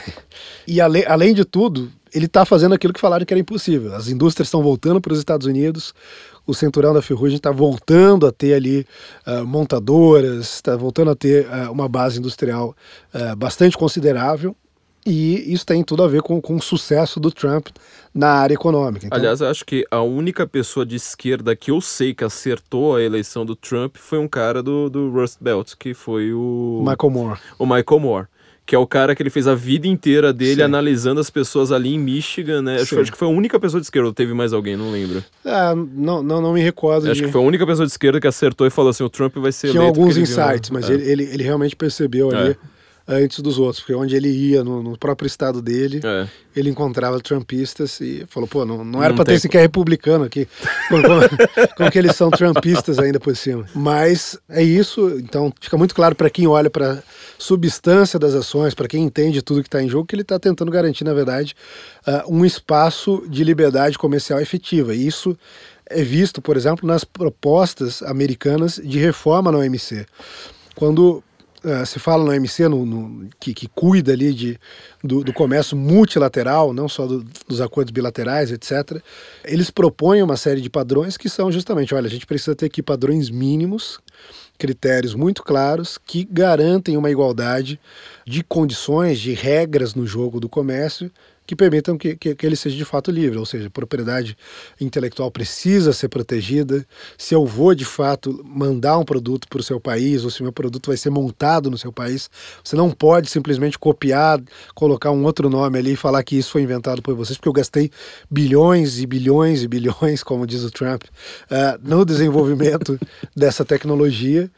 E então tem, tem uma briga muito clara nesse sentido. Talvez a, a reforma do OMC seja uma das grandes pautas uh, de 2020, e, e, isso vai ficar muito claro ali uh, que o Trump defende, na verdade, uma coisa que é a favor de mais abertura, a favor de mais liberdade, embora ele saiba utilizar muito inteligentemente esses instrumentos uh, de proteção comercial quando, quando é necessário. Mas proteção comercial aqui tem nada a ver com protecionismo de fechar, de proteger certos setores com medidas. Uh, aumentar imposto pra caramba na distor relação... Distorcivas, é, exatamente. É, o Macron, por exemplo, é um protecionista, claro, nesse, nesse sentido Sim, que você está usando Como praticamente todo francês, né? Não, sim, sim, é, mas fora a piada, é porque foi que a gente explicou na revista quando nós estamos explicando essa, toda essa questão amazônica, porque as pessoas acreditavam mesmo que, uma, que o Macron, assim, ele acorda todo dia triste com a floresta amazônica, tá? Uma pessoa que chora todo dia quando tá escovando os dentes pensando na floresta amazônica, e a gente sabe que ele, na verdade, ele tinha uma concorrente, que é, pela primeira vez ela vai ter uma grande concorrente com peso agora, né, de verdade, que é a Marine Le Pen, e ela é uma eurocética. E ele não poderia falar assim: bom, eu não quero um acordo com o Mercosul, porque o acordo com o Mercosul vai simplesmente acabar com a indústria uh, com agronegócio francês. Aliás, quem não leu o último livro do Michel Houellebecq, eu sei que você não leu porque você está ocupado agora com o governo, mas quem não leu o, o último livro... emburrece, já disse isso. quem não leu o último livro do Michel Houellebecq, eu comentei com o Carlos aqui no podcast sobre literatura, sobre praticamente todos os livros do Houellebecq, não comentei sobre o último. Ele começa, é uma, de, de novo, uma, uma certa distopia ali que ele faz, ele joga como se fosse assim uns 5, 6 anos para frente, e é um técnico no Ministério da, da Agricultura francês falando, não, eu não precisava fazer nada, na verdade meu trabalho era uma porcaria porque eu tinha que ficar fingindo que, que a indústria francesa estava indo bem, a indústria não, a agricultura francesa estava indo bem, assim que a gente assinasse um comércio com o Mercosul, tipo, chegasse Damasco Argentina, primeira vez que um francês pegasse um Damasco argentino mais barato ali, falasse assim, meu, acabou com esse negócio, ninguém mais, porque aquilo ali era, ela é toda, totalmente feita baseada em protecionismo, ele, ele explica isso claramente, né, é, então o que você está explicando é a proteção comercial é justamente proteção à propriedade e não a proteção a você falar, não, esse setor aqui é defasado. Proteção em relação aos, às distorções do comércio. Você usar medida antidumping, manipulação cambial, roubo de propriedade intelectual e uma série de outras coisas. Crimes a, comerciais, né? Inclusive. Além, além do fato evidente de que o Trump, embora tenha como parte importante da sua política a economia, ele nunca foi e nunca será economicista. Então ele entende que há também questões geopolíticas. Você não pode subsidiar a ascensão de um adversário geopolítico uh, achando que está tudo maravilha. Ah, não, a gente tem que se conformar com isso aí, porque seria uma atitude suicida. E quem está defendendo os interesses nacionais do seu país, quem coloca os interesses do seu país em primeiro, como ele disse, America First, precisa levar essas questões em consideração. Bom, onde a gente vai colocar o nosso dinheiro? Quais são as consequências desses investimentos? Não só as consequências econômicas, mas as consequências políticas, geopolíticas. E esse cálculo todo, evidentemente, acaba sendo também considerado na política externa americana e eu diria que de modo muito bem sucedido. Nós já explicamos isso no Pânico, você já explicou isso no Pânico, então eu tenho certeza que acho que pelo menos 90% das pessoas que estão ouvindo isso aqui já ouviram no Pânico, mas então assim, já presumindo, é, portanto, isso, é, houve uma certa, sei lá, um, um, eu só consigo pensar em inglês, né? Backfire, uma sei lá, um backfire recente em relação à relação do, do Brasil com o Trump por conta dessa dele aumentar o imposto sobre o aço, que a gente explicou em outra revista também, né? Parece que apesar de a gente ter feito poucas vezes, foi, foi muito. A gente sempre tem olhos de Cassandra, né? Uh, essa questão do, da, da tarifa do aço, que a gente estava explicando que toda a geopolítica de 2019 seria baseada na, na, na, questão do aço, ela terminou sendo de novo baseada na, na, na questão do aço. É, tem alguma novidade que a gente possa ter, assim, ou pelo menos assim, o que, que o, um pensamento extra, além do que, que você já falou no Pânico em relação a isso? Bom, acho que o principal aqui é entender que, embora sejam aliados importantes, Brasil e Estados Unidos têm interesses que em algum momento podem ser divergentes. Não é o caso uh, na, na, nessa questão do aço. É, eles, eles exportam muito hip hop também, né? Acho que a gente precisava ter uma, um certo protecionismo em relação a isso. Pois é, pois é. E mas há, há, há, interesses divergentes e é natural que cada um dos países defenda os seus interesses. Isso está ocorrendo em outras áreas, uh, vai seguir uh, ocorrendo, e os Estados Unidos têm um histórico muito claro de uh, fazer isso de modo ainda mais incisivo com seus principais parceiros. Se você pegar a história da relação bilateral Estados Unidos-Canadá, por exemplo, ou Estados Unidos-Austrália, Estados Unidos-Reino Unido, você vai ver uma série de contenciosos comerciais, uma série de contenciosos uh, em relação a produtos específicos, justamente nos melhores momentos da, do relacionamento, onde há talvez ali um conforto maior para tentar equalizar essas questões. No caso do aço, como eu disse, não é um problema claro uh, e a gente tem, por exemplo, o fato de que o aço brasileiro não concorre com o aço americano, pelo contrário, é complementar. A gente manda para lá, sobretudo, aço semi-pronto. E esse aço vai ser processado ainda pela, pelas siderúrgicas americanas e depois, sim, enviado ali para a indústria automobilística, para a indústria da construção civil e para os diversos setores nos quais esse aço se faz necessário.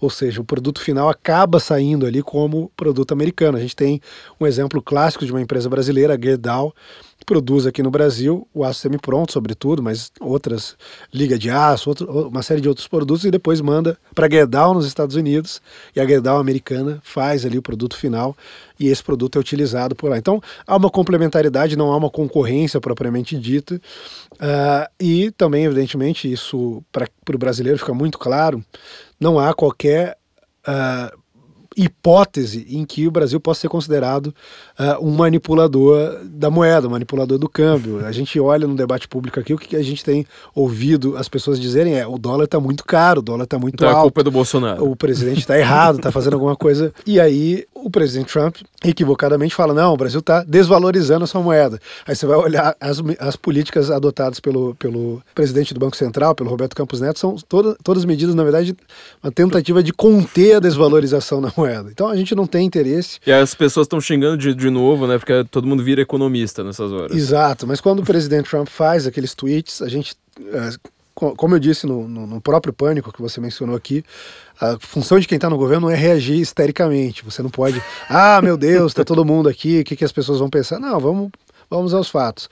A gente olhou, entendeu o que estava acontecendo. Trump queria, de fato, iniciar ali uma negociação. Ele coloca, inclusive, uh, o interesse principal dele, que é a agricultura. E aí, dentro da agricultura, a gente tem trigo, a gente tem a, gente tem a carne bovina, a gente tem a carne de suínos, a gente tem uh, o etanol, que não é exatamente uh, um produto um produto de consumo alimentar, mas uh, é, é, produzido ali pelo agronegócio também, no caso do, dos Estados Unidos, pelo, uh, usando a, como base o milho, no caso do Brasil a cana-de-açúcar. Mas o fato é que há ali muito claramente uma movimentação de negociação. Ele quer trazer o Brasil para a mesa, mesa de negócio, e o Brasil não tem problema nenhum, pelo contrário, a gente vem desde, desde pelo menos a metade do ano falando que a gente quer iniciar uma negociação comercial com os Estados Unidos e é exatamente isso que a gente vai buscar. Uma vez esclarecido aí, uh, esses detalhes técnicos sobre o nosso aço, sobre como eles são complementares, inclusive porque o aço que a gente produz no Brasil, ele. Uh, precisa do carvão e, e, esse carvão é tirado do Alabama, é tirado da Pensilvânia, é tirado justamente de uma indústria que presidente Trump fez questão de salvar nos Estados Unidos e que, que se afetasse a nossa indústria, afetaria aquela lá e teria uh, um impacto eleitoral negativo. Então a gente está muito tranquilo em relação a isso, a gente tem certeza que sentando à mesa com os americanos, esses pontos todos vão ser esclarecidos e a gente vai pegar disso que parecia ser aí um, um grande drama e fazer, na verdade, uma coisa muito positiva, que é um acordo uh, comercial, um acordo econômico até mais abrangente com os Estados Unidos. Lembrando que não há no, no mundo todo nenhum país que tenha chegado a um, a um, certo patamar sem uma relação especial ou privilegiada com os Estados Unidos. Se a gente pensar em todas as grandes potências econômicas, se a gente pensar ali em todas as nações europeias, Alemanha, to, to, todas elas, Reino Unido, todas elas tiveram uh, uma relação especial. Se a gente pensar sobretudo na Alemanha do pós-Segunda Guerra Mundial, que é reconstruída pelos Estados Unidos, se a gente pensar no plano Marshall e tudo que significou para a Europa, se a gente pensar no Japão, se a gente pensar na própria China e todo o investimento americano que se fez e que permitiu essa ascensão, a gente vê que, enfim, a gente tem outros parceiros, a gente tem outras prioridades, mas o Estados Unidos vai, vão continuar sendo sempre o elefante na sala. Você vai ter que lidar com aquilo ali. Não é porque o governo Bolsonaro morre de amores pelo Trump. A gente morre de amores pelo Trump, mas não, não, não, não é por causa disso. A gente tinha um gap muito claramente ali que precisava ser fechado. Desde que a gente tem aquela palhaçada do episódio Snowden com a Dilma, e que ela reage ali sim histericamente, Uh, como se uh, agências de espionagem não espionassem umas às outras desde tempos bíblicos. Uh, ela, ela reage, cancela ali o que seria talvez o grande momento do, do mandato dela. Ela faria uma visita de Estado aos Estados Unidos da América. Talvez ela tivesse que discussar no Congresso, que seria uma grande tragédia, evidentemente, de uma é, discussão no Congresso americano, mas aquilo talvez desse ali uh, um status, status diferenciado ao Brasil naquele momento. Ela, ela dá chilique. Ah, aí foi a mão de Deus, meu amigo. Olha, ó, ó, o cenário que você tá me dizendo, você tá falando todo Você tá elo tentando elogiar Dilma, mas não, não funciona. Não, não tô elogiando. Tô, não, não funciona. Tô tentando elogiar o momento que ela sacrificou. Isso foi a mão de Deus falando, não, Obama põe qualquer besteira não do vamos Snowden passar aí. essa vergonha. É, exatamente. Porque... E aí ela, ela reage histericamente e desde aquele momento a relação Brasil-Estados Unidos foi deteriorando. Então qualquer presidente que chegasse ao poder, fosse ele o Haddad, ele teria ali como desafio de política externa fechar esse ato e normalizar a relação com os Estados Unidos, como teria que normalizar a relação com o Japão e uma série de outras relações que a Dilma uh, atrapalhou e fez um estrago, na verdade. E a gente faz uh, exatamente isso e vem buscando então esse acordo que eu acredito que vai ser uh, alcançado aí pelo menos o estágio da negociação, das conversas exploratórias. A gente já se encontra, mas pelo menos a negociação para que a gente possa lançar e talvez daqui alguns anos, sendo otimista, concluir um grande acordo comercial, integrando mais as duas economias, permitindo que o Brasil seja inserido nas cadeias de valor americano, ou seja, que a gente possa fazer parte da cadeia de produção do maior mercado do mundo, o que é evidentemente muito positivo. Este papel proeminente dos Estados Unidos como grande economia do mundial com o qual todos precisam lidar começou justamente no meio da Primeira Guerra Mundial, para o final da Primeira Guerra Mundial. Então eu quero lembrar a todos para vocês entenderem de fato esse processo histórico. Nós estamos com o nosso curso sobre a Primeira Guerra Mundial. Vocês que tanto cobraram podcast sobre a Primeira Guerra Mundial, ao invés de vocês terem um podcast, vocês vão ter um curso completo com horas e horas e horas e horas e horas sobre tudo isso. Então não se se esqueça de entrar lá em go.sensincomum.org. Esse foi fácil, é só colocar o go na frente. go.sensincomum.org e vocês terão acesso a um curso completo sobre. Eu estou falando, inclusive, é o único momento que eu falo de economia, justamente na hora que eu falo tanto da relação dos banqueiros uh, ingleses quanto da, do, da entrada dos Estados Unidos na Primeira Guerra, quebrando um ciclo de isolamento que estava desde pelo menos ali metade do século XIX, né? Uhum. Que tinha toda aquela doutrina de América para os americanos, isolacionismo absoluto e eles resolvem entrar numa guerra outremé. Mas você fez tudo isso e você acabou fugindo da pergunta, obviamente, você que você está enrolando, você acabou de falar, né? Trazer, eh, quando nós formos à mesa de negociação com os americanos, como foi você foi muito criticado pela sua foto na mesa de negociação com Donald Trump porque você estava fora de forma, você estava barrigudo, não contente estar gordo, você ainda estava relaxado, sentado com uma postura com a qual eu não tenho, eu não tenho a menor coragem de tirar uma foto. Como foi conhecer Donald Trump e estar barrigudo e, e sentando errado na cadeira? Não, a barriga nem aparece ali na foto. Nem aparece, a única coisa que aparece Mas na a, foto a é a sua pança. A postura é exatamente a mesma que eu tô aqui. É, tô vendo. E eu acho que isso na verdade é uma coisa positiva. Você está diante do cara mais poderoso do mundo, discutindo assuntos de extrema relevância, você está relaxado. Isso demonstra. Eu nunca vi uma foto tão engraçada. Isso demonstra quem tranquilidade. Foi? Como, como, chama o jornalista que veio te encher o saco? Você ah, lembra o nome? Não, não lembro, não lembro. Alguma não dessas lembro. figuras. Ah, mas esses jornalistas que eles têm mais ou menos mil seguidores e o cara foi lá. Eu nunca vi uma coisa ser tão antifrágil. Né? O cara quer falar mal e todo mundo viu e falou assim: Mas peraí, se o cara tá relaxado lá, tipo, fala, ó, oh, tô falando com o Trump aqui, vou até sentar errado na cadeira. Pois eu é. me diverti muito com aquela não, foto. É, se eu estiver suando frio, sem saber o que fazer com as mãos, aí seria preocupante, porque eu ia estar trocando palavras e tudo mais, mas foi, foi, foi uma experiência bastante interessante. Já havia presenciado outras duas reuniões com o presidente Trump antes daquilo. Uh, junto com o presidente Bolsonaro, evidentemente, uh, que, que, chefiava a delegação, a primeira em março, quando nós fomos a Washington uh, para a primeira visita bilateral, depois em Osaka, no Japão, durante o G20, e ali, aquela terceira ocasião, a gente foi eu, uh, o deputado Eduardo Bolsonaro e o ministro Ernesto Araújo, convidados. A gente teve essa oportunidade de, de, ser recebidos pelo presidente americano. Isso, por si só, já é de um simbolismo enorme, porque durante muitos anos os petistas, a esquerda de modo geral, ficava ali escandalizado porque o Celso Laffer, numa determinada ocasião, tirou o sapato. Teve que tirar o sapato para entrar nos Estados Unidos. A gente não só não teve que tirar o sapato, como a gente pôde se esparramar na cadeira do salão oval E ficar ali pelo menos uma hora uh, debatendo diversos assuntos com o presidente americano, um assessor, um deputado e um chanceler, uh, sa sabendo claramente que a gente não está uh, no mesmo nível hierárquico que ele, que corresponde ao, a posição de outro presidente, que seria o presidente Bolsonaro, mas a gente teve aquela ocasião, a gente pôde conversar sobre uma diversidade de assuntos e conhecer melhor também o presidente Trump. Foi a ocasião na qual eu tive a oportunidade de falar para ele, por exemplo, sobre as minhas previsões. Já tinha falado isso a ele uma, numa ocasião anterior, mas meramente, meramente de passagem. Ele eu pude explicar um pouco. O ministro uh, Ernesto também Uh, mencionou, evidentemente, o artigo dele, Trump e o Ocidente. Tá na New Criterion, um artigo obrigatório para todos lerem, né? Tá em inglês e em português. E a gente teve ali uma conversa bastante interessante que aproximou ainda mais os dois países.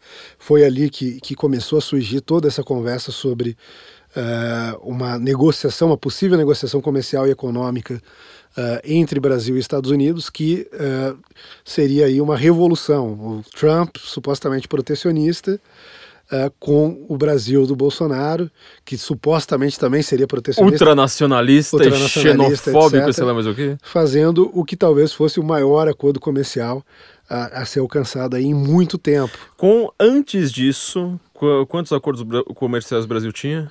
Zero. Não, não, com, com o mundo, não com os Estados Unidos. Não, na verdade a gente tinha um acordo comercial com a Palestina, outro com Israel, um com o Egito Uau, parabéns. Era basicamente nada. Brasil acima de tudo. Era basicamente nada. E, e, durante muito tempo a gente ficava negociando aqueles acordos ali que não terminavam. Não terminavam nunca, né? é, quando eu comentei sobre esse negócio de ter um acordo comercial com a Palestina pra gringaiada, cara, mas é, o pessoal dá risada assim de uma maneira assim, é, assim, tipo, não é possível.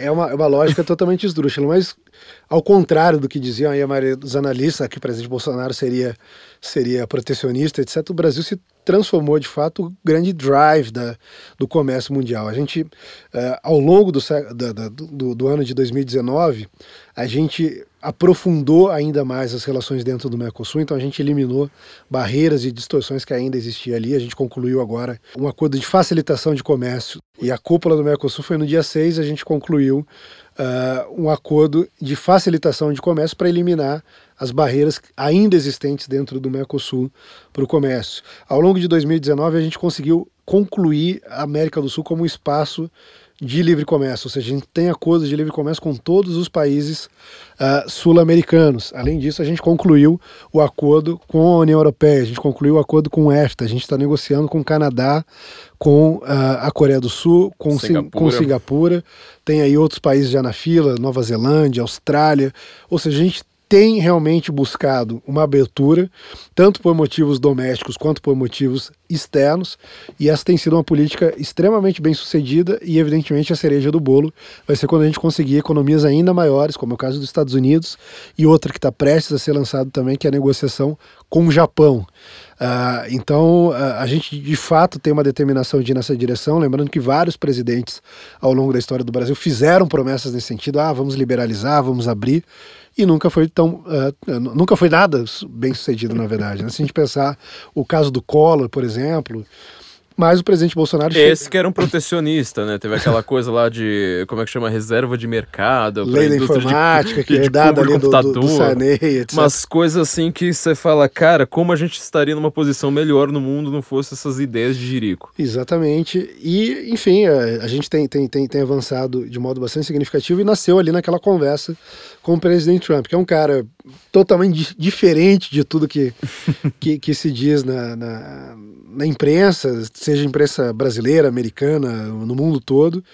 É uma figura realmente impressionante. A gente sabe, olhando ali, que ele é de fato um agente histórico, é uma dessas figuras que muda toda a paisagem política quando, surge uma figura do vulto de um Napoleão Bonaparte, de algo desse tamanho. No bom sentido, óbvio. É, né? no, no, no, bom sentido, no sentido do impacto consciente que é capaz de fazer na história, né? E a gente tem, tem avançado nisso, eu acho que uh, esse acesso privilegiado que a gente tem ao governo americano também vai render muitos frutos. As pessoas tendem a comparar a nossa relação com os Estados Unidos com outros parceiros, esquecendo que tanto o Brasil, é, nós ainda numa tentativa, né, mas tanto o Brasil quanto, quanto os Estados Unidos são duas economias de mercado, são duas democracias. A gente não é capaz de obrigar uma empresa a ir lá e investir num determinado setor só porque, porque a gente quer ou porque a gente tem uma amizade política. A gente precisa criar uma convergência não só dos governos, não só do, do, do aparato estatal, mas das sociedades, dos setores privados, dos setores uh, produtivos, da sociedade civil, para que essa convergência comece a frutificar. Ou seja, é uma relação que demanda um pouco mais de tempo para começar a frutificar do que, por exemplo, uma relação com um país uh, centralista, com uma autoridade central mais forte, de corpo presente, que é capaz de dizer para uma empresa, por exemplo, vai lá. Faça porque eu estou mandando. Faça porque isso vai ser bom para essa relação e eu estou numa disputa aqui ou coisa desse tipo. Então, uh, é, é, é uma relação muito promissora e eu acredito que ela vai render ainda muitos frutos. Eu queria lembrar aos nossos ouvintes que estão procurando emprego ainda, sobretudo nesse começo de ano, sabe? Mudança de ano de um ano para outro é sempre tensa, tá todo mundo cheio de dívida, Natal é uma época terrível e as pessoas acreditam que elas não conseguem procurar emprego nas férias. Eu vou lembrar que a CV para VC vai fazer exatamente o que o nome dela promete. Nome é este homem, nós estamos aqui falando o tempo todo. Ela vai criar um currículo adequado para você, porque eu que fui autônomo a minha vida inteira, eu sei o inferno que que é você procurar emprego e você não conseguir mostrar aquilo que você mesmo é traduzido em uma linguagem de mercado. Então, eles são headhunters, já trabalham na, na porta de entrada no mercado de trabalho por muitos anos e pelo nosso link exclusivo, que é sensoincomum.cvpravc.com.br, além deles fazerem literalmente um currículo para você, eles podem traduzir para o inglês, para o espanhol, para que língua que você procurar,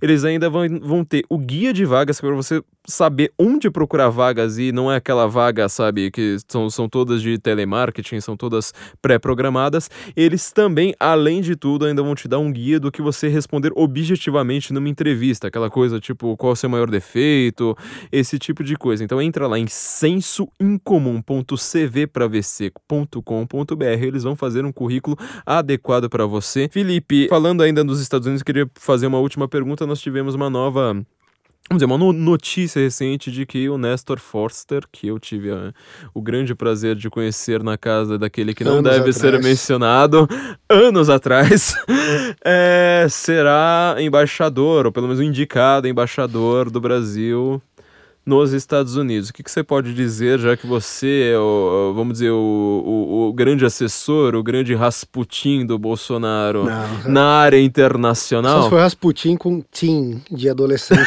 nossa, nossa, acabamos de aprender é bem melhor que Robespirralho esse aqui. Rasputin é um apelido muito melhor do que Robespirralho. Como é que era o outro? Soroco, Sorocabeno. Soro, não, Rasputin é sensacional. Aliás, Rasputin, quem quiser aprender sobre Rasputin, ouça lá nosso curso sobre sobre a Primeira Guerra em go.sensoincomum.org. Você que é o Rasputin do Bolsonaro, o que, que você tem a dizer, nos dizer a respeito de Nestor Foster? Primeiro, não sou Rasputin do Bolsonaro, mas... Mas é divertidíssimo esse apelido, hein? O, o Nestor é uma figura espetacular, eu tenho tido a oportunidade de ter uma convivência mais próxima com ele recentemente e o que eu posso dizer sobre ele é o seguinte: além de ser um diplomata extremamente experiente, ele é talvez o maior especialista em Estados Unidos do Brasil, certamente, mas um dos maiores do mundo.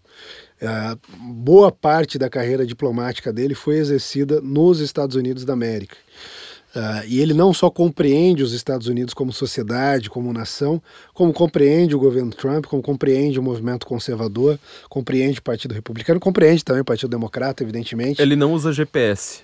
É. Eu fiquei impressionado com isso. Não, ele não usa GPS, ele conhece muito bem os Estados Unidos.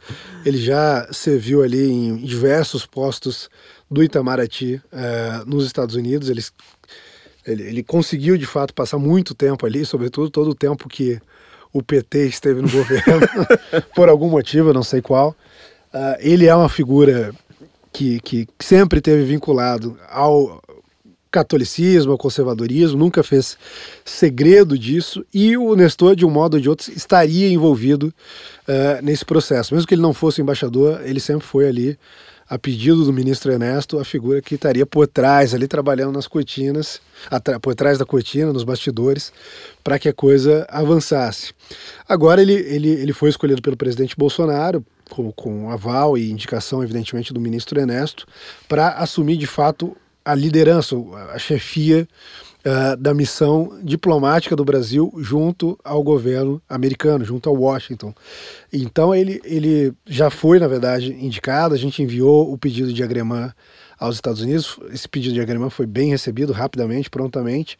Saiu a mensagem ao Congresso, está pendente agora a aprovação dele na sabatina, que deve ser um espetáculo, porque, como eu disse, ele é um cara que sabe tudo dos Estados Unidos. Então, me impressionou. Qualquer, qualquer pergunta que façam para ele ali, ele vai saber tirar de letra, conhece o aspecto econômico, conhece o aspecto político, conhece o aspecto cultural, já teve à frente, inclusive, do, da área consular do Brasil nos Estados Unidos. Que consular, só para explicar, porque a, a, gente já teve algum problema, não lembro se foi esse ano ou ano passado em relação, não foi esse ano em relação a isso. Consulado e embaixada não são a mesma coisa, que a gente usa os termos como não, se não são. É, no, no, cônsul é, tá mais ligado a comércio, embaixada é uma questão política. Na verdade, na verdade o, o cônsul ele, ele cuida, sobretudo, dos interesses da comunidade uhum. brasileira naquele país, ou da comunidade do, país do, do país é, que. É, Independentemente de governo, ele não depende de, de questões políticas, assim Exatamente. assim por diante. O consulado é quem vai emitir passaporte, o consulado é quem vai cuidar das, dos brasileiros que estão presos nos Estados Unidos, que sofrem doença, que pedem o passaporte, que vão dar aquele atendimento ali é, para a comunidade brasileira, vai ajudar também com, com o comércio, com investidores que queiram ali procurar em algumas ocasiões. E a embaixada, ela é uma representação política, uma representação política de um determinado estado, mas evidentemente tendo vínculos muito fortes com governos. Se você pensar no caso dos Estados Unidos, que tem aí talvez a diplomacia mais eficiente do mundo, 52% dos embaixadores americanos são indicações políticas, não são diplomatas de carreira. Sobretudo, aqueles países que eles consideram uh, mais importantes, mais relevantes, eles indicam pessoas que uh, têm um background político e que são indicados politicamente justamente por compreender a relação entre os dois países, por compreender os governos que estão uh, à frente do, do país né, né, nesses momentos. Mas o Nestor é um sujeito que reúne todas essas experiências. Além de tudo, é um excelente guia turístico. Ah, além de tudo, uh, ele reúne todas essas experiências, já atua nas mais diversas áreas ali de, de, de uma embaixada, de um consulado, e vai levar toda essa experiência para coordenação do trabalho da nossa missão nos Estados Unidos, que é uma missão também que conta ali com pelo menos três ministros conselheiros, ou seja, outros embaixadores ou diplomatas ali, é, é, melhor dizendo, né, ministros é, da carreira diplomática do mais alto nível, da mais alta qualidade e que vão colocar todo esse expertise, toda essa experiência a serviço aí das relações Brasil-Estados Unidos. Eu tem as melhores expectativas em relação ao trabalho do Nestor. É um sujeito que conhece também muito bem os intelectuais americanos, é, é amigo pessoal do Roger Kimball, é amigo pessoal é, do pessoal ali da National Review. Eu, quando, quando eu conversei, eu conversei, não, mandei uma mensagem pro Roger Kimball uma vez na vida. E Roger Kimball me respondeu. E quando eu conheci o Nestor, ele falou assim: Ah, mas você sabe que ele veio me perguntar de você? Que? Kuma, Kuma, Kuma? E ele falou assim: Não, porque quando me, me, aparece qualquer pessoa do Brasil, ele vem me perguntar. E eu, eu fui lá e falei assim: Não, Flávio é sensacional, Flávio é muito bom. Queria mandar um abraço aqui pro Nestor, porque, sei lá, ter tanto o Nestor quanto o Roger Kimball falando da, de mim. O Nestor é uma pessoa que, se duvidar, acho que ele deve ouvir Guten Morgen escondido também. Então eu mando um abraço pra ele, acho que vai chegar direto Exatamente. É, eu quero mandar um abraço para o Nestor também. E é isso, assim, não vou ficar falando mais aqui, porque acredito que logo o Brasil todo, sobretudo ali com a sabatina dele, vai descobrir toda a capacidade que ele tem. Eu queria lembrar aqui, fazer uma, uma lembrança também, que nós temos também uma parceria com o Instituto Borborema, lá de Campina Grande, os caras de Campina Grande que já fizeram. É, são as pessoas, talvez, assim, a cidade com as pessoas mais inteligentes que eu conheci no Brasil.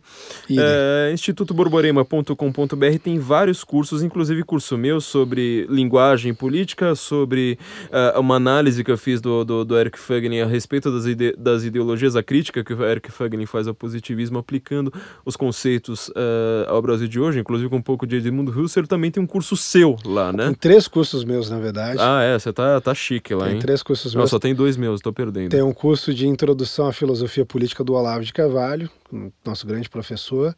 Tem um curso chamado Utopia e Terror no século XX, em que eu falo ali da relação dessas duas coisas ao longo dos principais eventos uh, do século XX. E tem um outro que eu não me lembro exatamente do nome, mas eu acho que é uma coisa como Ideologias no Mundo Sem Deus, que eu falo basicamente uh, das ideologias pós-modernas e, e todas essas vertentes. Então, feminismo, racialismo, todas essas bobagens, incluindo o libertarianismo. Opa, muito bom. Então entra lá, institutoborborema.com.br, tem também curso do Francisco Corsinho, do Flávio Gordon, de toda essa galera aí. Uh, tem cursos nossos também para você ficar ainda mais inteligente, perder mais amigos também com eficiência e, sabe, com, com substrato. Porque as pessoas às vezes podem falar, não, mas eu quero continuar sendo seu amigo, aí você vai lá, mostra que você estudou o suficiente, você vai perder amigos com eficiência.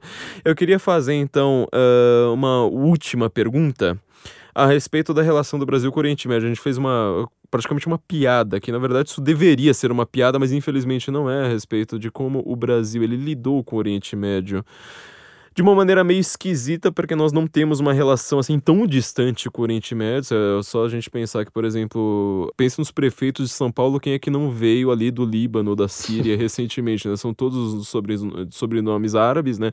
Maluf, Haddad, eh, eh, assim por diante nós não temos uma relação tão distante assim, mas nós tivemos uma política externa, histórica, que a gente pode dizer muitas vezes ridícula em relação ao Oriente Médio, e vocês fizeram uma grande viagem lá pela região recentemente, além do que o Brasil teve, acho que foi um grande chamariz, né? Você falou agora que o Brasil foi um grande drive do da, da geopolítica uh, em 2019, não tenho a menor dúvida. Tanto que eu comecei a ser procurado por milhares de pessoas que nunca tinham a menor preocupação em saber o que, onde ficava o Brasil no mapa, né? De repente, assim, eu virei informante de diversos jornalistas para cima e para baixo. E é, a gente tem uma relação diferente hoje, sobretudo em relação a Israel, por conta do, do que eles ajudaram a gente é, em Brumadinho, por conta de, de, de, uma aproximação, vamos dizer, ideológica, né, no, no, pior, num bom sentido, mas que eu acho horrível ter de usar essa palavra. É, e vocês fizeram uma viagem também por vários países árabes ali da região. O que, que você pode contar pra gente? Eu acho que quem quiser entender um pouco da, do que está sendo feito agora em relação ao Oriente Médio por parte do Brasil, pode pode ouvir um dos nossos podcasts aqui, que foi o podcast que a gente gravou sobre a mudança da, da, embaixada, da, cap, da, da capital. Da capital. Do, Aliás, da embaixada da, de. Da, exato, da, embaixada de, americana cana, de embaixada... Tel Aviv para Jerusalém. E ali a gente fala, dentre outras coisas, sobre uma nova geopolítica do Oriente Médio. Eu explico isso. Ah, enquanto a gente tinha uma velha mentalidade que tentava reduzir tudo a uh, conflito israelo-árabe ali, ou, ou israelo-palestino, ou então numa velha interpretação meramente sunita, xiita, eu mostro que há uma, uma, uma espécie de nova Guerra Fria uh, no Oriente Médio, sobretudo uma disputa pela hegemonia regional entre a Arábia Saudita e o Irã, e que isso é um elemento muito mais relevante e importante para a região do que qualquer conflito que possa haver entre o mundo árabe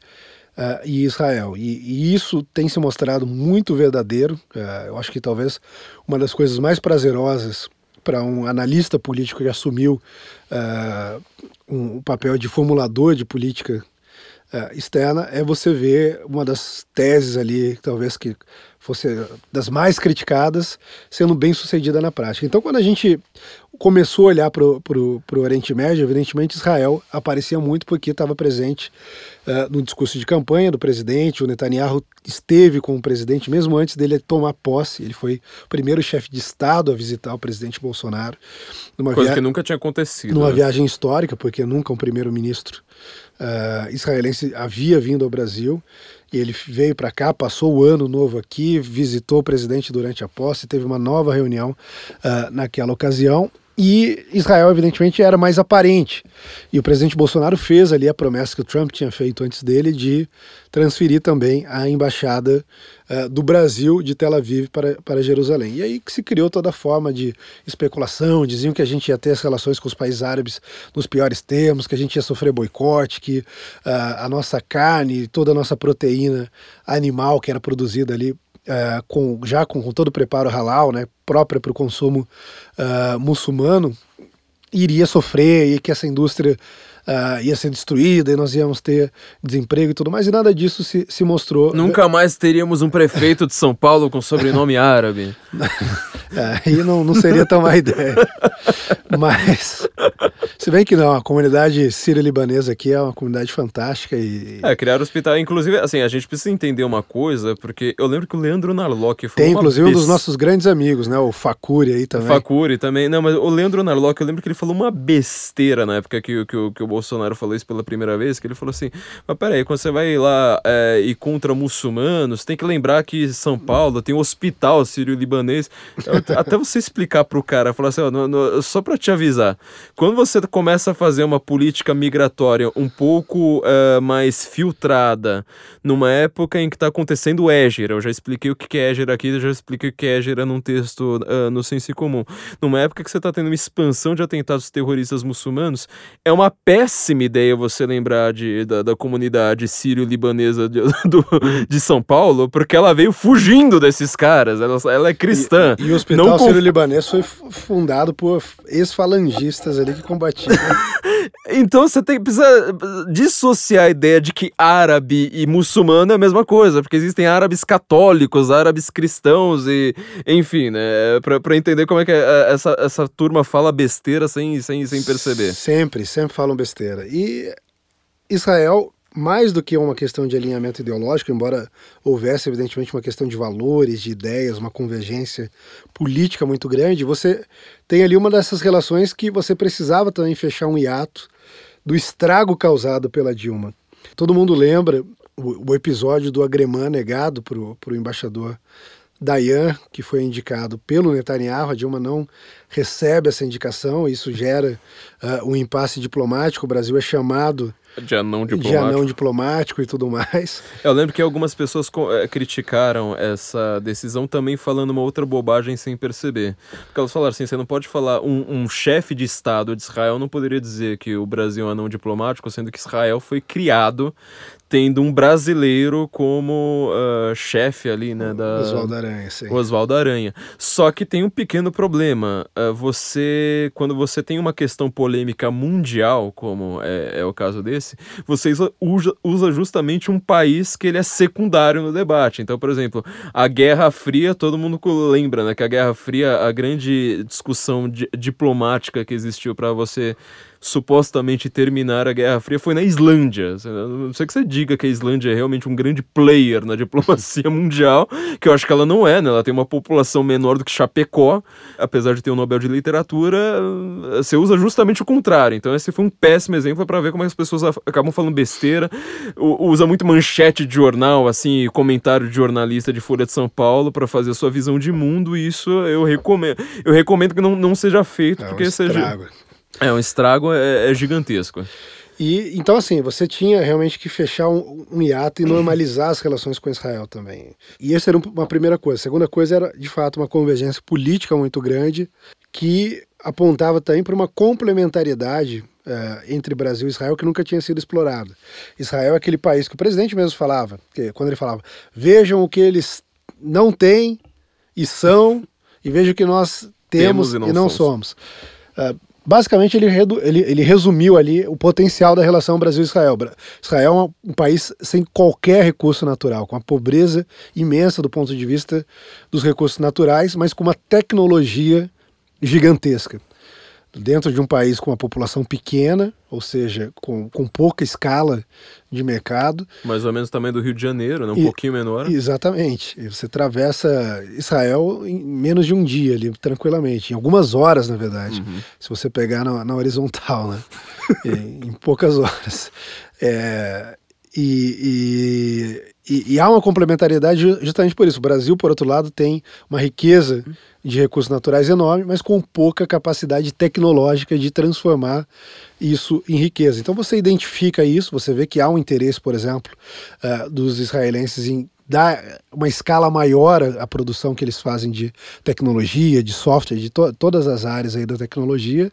E o Brasil tem uma carência disso. Então você tem um casamento aí bastante virtuoso, que vai além da mera questão política, vai além da mera questão de valores e tem resultados dentro dessa, dessa palavra que as pessoas adoram, pragmáticos, resultados concretos que podem, por exemplo, beneficiar de modo tremendo o Nordeste com acesso à tecnologia especial de dessalinização, a tecnologia de abertura de fossas, enfim, é um país com muita experiência em, em ter abastecimento hídrico, uh, mesmo num país desértico. E, e, e, o Brasil pode, evidentemente, se beneficiar disso. Mas quando a gente olha para o Oriente Médio, a gente tem muito mais uh, do que Israel. E aí entra essa nova leitura. Bom, se a gente tem ali uma nova realidade geopolítica que torna a, a tensão entre a tensão entre Arábia Saudita e Irã mais relevante do que o conflito entre árabes e israelenses, a gente tem também um potencial de novo posicionamento do Brasil uh, naquela região, ganhando, inclusive, incrementando, melhorando, aprimorando e aprofundando a relação com os países árabes, sobretudo com os países do Golfo, Arábia Saudita, Emirados Árabes Unidos e Bahrein, uh, Kuwait, todos esses países mesmo com a melhora da relação com, com Israel. Então não, não, eram coisas mutuamente excludentes. Assim como a mídia tratava a relação com Estados Unidos e China como mutuamente excludentes, e depois viram que não era, né, porque a gente na verdade sempre soube, uh, e, e, e a, tratava a relação entre Israel e países árabes como mutuamente excludentes e também não eram. E quando Mas é uma visão meio um, um, pouco antiquada, porque é mais ou menos como você achar que uma relação com a Inglaterra vai prejudicar a relação com a França. Aliás, é da mesma época. Exato, você Se você for parar para pensar cronologicamente, é da mesma época. Não faz o menor sentido isso hoje. Pois é, e, e a gente identifica isso com muita clareza. Alguns países árabes fazem uma movimentação muito rápida em relação a se posicionar positivamente em relação ao Brasil. É o caso dos Emirados Árabes Unidos, que demonstram um pragmatismo muito grande, mas, sobretudo, demonstra uma convergência política também uh, com o Brasil. E aí surge os Guga Chakras da vida falando: ah, mas são ditaduras, são. E é uma grande bobagem, na verdade. Por, por exemplo, quando se compara. Quando se compara Venezuela com os países uh, do Golfo, do Golfo Pérsico. Uh, Venezuela era um país com uma constituição que tinha um patamar de democracia e de liberdade que foi perdido. E aí, dentro dessa lógica, você tem, evidentemente, uma deterioração da liberdade. Lembrando que a gente nunca pensa em política no mundo abstrato, a gente nunca pensa no mundo das ideias apenas. A gente tem que pensar dentro de uma realidade histórica que uh, permite uma compreensão melhor. Então, na Venezuela, a gente tem uma deterioração muito grande da democracia que leva a esse desastre que é o governo Maduro. No caso dos países do Golfo, o que a gente tem, na verdade, são incrementos e liberdades que estão sendo adquiridas, por exemplo, quando a gente olha para as reformas que estão sendo realizadas pelo uh, pelo príncipe herdeiro uh, Salman, na Mohammed bin Salman, no, na, na, Arábia Saudita, você vê que na verdade está tendo um incremento de liberdades, um incremento uh, de democracia, ainda que de forma marginal, mas isso vem ocorrendo. Então é uma crítica boba até mulher tá podendo dirigir na Arábia Saudita, que para a religião muçulmana era um tabu absurdo. O presidente Bolsonaro participou de um evento empresarial e a mediadora do evento era uma mulher sem burca, falando ali com ele tranquilamente, uh, e coisa que não, não, não, seria, não seria vista, evidentemente. Seria pensada, uh, na verdade, né? Uh, até muito recentemente. Então você está tendo um incremento ali, e de fato há uma modernização, os Emirados Árabes Unidos avançaram nisso um pouco mais rápido, mas a Arábia Saudita está dando um passo muito grande, inclusive as reformas que o Salman tem, tem promovido também vão uh, na direção de um certo combate daquilo que eles entendem como uh, aí sim um radicalismo islâmico, mas no sentido de daquilo que eles chamam de islã político, muito influenciado pelo pelo Said Qutb, aquela coisa toda da, da, da Irmandade Muçulmana, etc. E começa ali tentar a criar, digamos assim, uma espaço, um espaço maior para convivência, entendendo que eles próprios poderiam ser vítimas disso quando eles olharam para a Primavera Árabe, que teve ali uma tentativa de varrer todos os regimes tradicionais, monarquistas, etc., é, com o modelo de exportação da, da, da, Revolução Iraniana. O Irã passa a tentar exportar ali, o, o Ocidente salda aquilo como um, um grande avanço da democracia no, no, Oriente Médio, mas eles que estão lá são muito espertos, percebem que aquilo era uma cilada, reagem em relação àquilo e, evidentemente, buscam aí parceiros, buscam aliados que se posicionem contra esse tipo de radicalismo. É, eu comentei disso brevemente, é, muito ano passado, mas comentei no meu livro que tá, é, é, como eu tô falando sobre os protestos de junho de 2013, eu volto ali para falar, aquilo ali tudo começou na Tunísia, você nunca vai pensar que a Tunísia vai ser, vai iniciar uma fagulha mundial, assim como você não pensava que seria a Bósnia que geraria uma guerra mundial, né, como Sim. vocês vão aprender no nosso curso, mas você nunca pensaria que a Tunísia iria gerar uma, uma, uma coisa dessas e, bom, deu no, deu no que deu, fez para vir Occupy Wall Street, indignados assim por diante. Exatamente. E, e, então, assim, a gente identifica tudo isso e vê uma grande oportunidade. A gente se aproxima uh, desses países e faz a escolha de, ainda no primeiro ano do governo Bolsonaro, uh, o presidente fazer uma visita aos principais países do Golfo. Então, a gente vai primeiro aos Emirados Árabes Unidos, inclusive como um sinal do reconhecimento deles terem sido os primeiros a se posicionar de modo muito claro uh, em relação ao Brasil. Vamos ao Catar, o que gera até um certo equilíbrio ali com esses dois países. Lembrando que o Catar não está em muito bons termos nem com Emirados Árabes Unidos, nem com a Arábia Saudita. E vamos também à Arábia Saudita, onde nós concluímos o périplo pela, pela Ásia. Antes a gente tinha passado pela China, pela, pelo Japão. E quando a gente conclui isso, a gente conclui com o anúncio de um investimento uh, de um fundo soberano saudita de 10 bilhões de dólares no Brasil, o que uh, deve fazer do Brasil um dos três uh, maiores destinos de investimentos em 2019. No primeiro semestre, o Brasil uh, foi o quarto maior, uh, o quarto principal destino de, de, de, de, investimentos do mundo, dentre todos os 193 países membros ali da, da, da, da ONU, o Brasil é o terceiro, o quarto, segundo os dados da, da OCDE, o que mostra a atração que o governo Bolsonaro uh, tem gerado aí de investimentos no mundo todo. Mas a, a, visita é muito bem sucedida, a gente confirma no contato direto ali com as altas autoridades árabes, essa percepção que a gente tinha de que havia muito jogo nessa relação, isso de fato uh, se mostra muito positivo, as nossas relações com esse país são as melhores possíveis e todos eles compreendem e respeitam o que a gente está fazendo em relação a Israel. Porque no passado, a posição do Brasil, como você falou, que era um pouco esdrúxula, era de um alinhamento automático com Uh, o mundo árabe e muito especificamente em relação à causa palestina.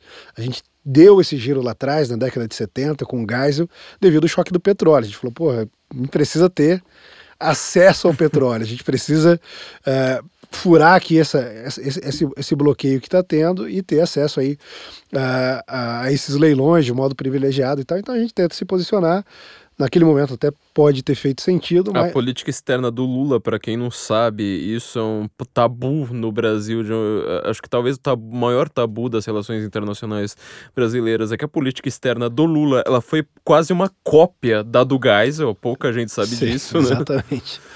E, e, e, aí a gente, a gente vê realmente que há uma oportunidade, porque o Brasil antes tinha quase esse alinhamento automático. O que o Brasil busca agora não é um alinhamento automático contrário com Israel.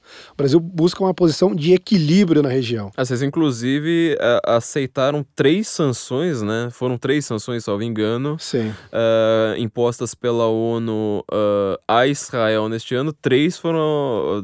Não lembro agora o número total, mas três foram, foram aceitas pelo Brasil. É, nós mudamos e revisamos uma série de votos, mas há questões ali que são questões de direito internacional, de princípios internacionais, que a gente precisa se posicionar de acordo com o famigerado para alguns, né, mas querido por nós, Estado de Direito. Se nós temos uh, direito internacional, nós podemos zelar pela primazia do direito, é isso que a gente tem buscado, tanto nos casos que a gente vota a favor de Israel, quanto naqueles poucos que a gente tem votado aí a favor de algumas uh, sanções, ou pelo menos uh, moções de repúdio, coisas assim, relacionadas a Israel. Mas a gente encontra esse equilíbrio, e esse equilíbrio, evidentemente, é muito benéfico, inclusive porque a gente pode operar na região sendo respeitado pelos dois lados. O Brasil tinha pretensões, por exemplo, no governo Lula, de ser um mediador do conflito, mas sequer era considerado por Israel que um país que tinha um alinhamento automático com os palestinos pudesse uh, mediar essa, essa relação.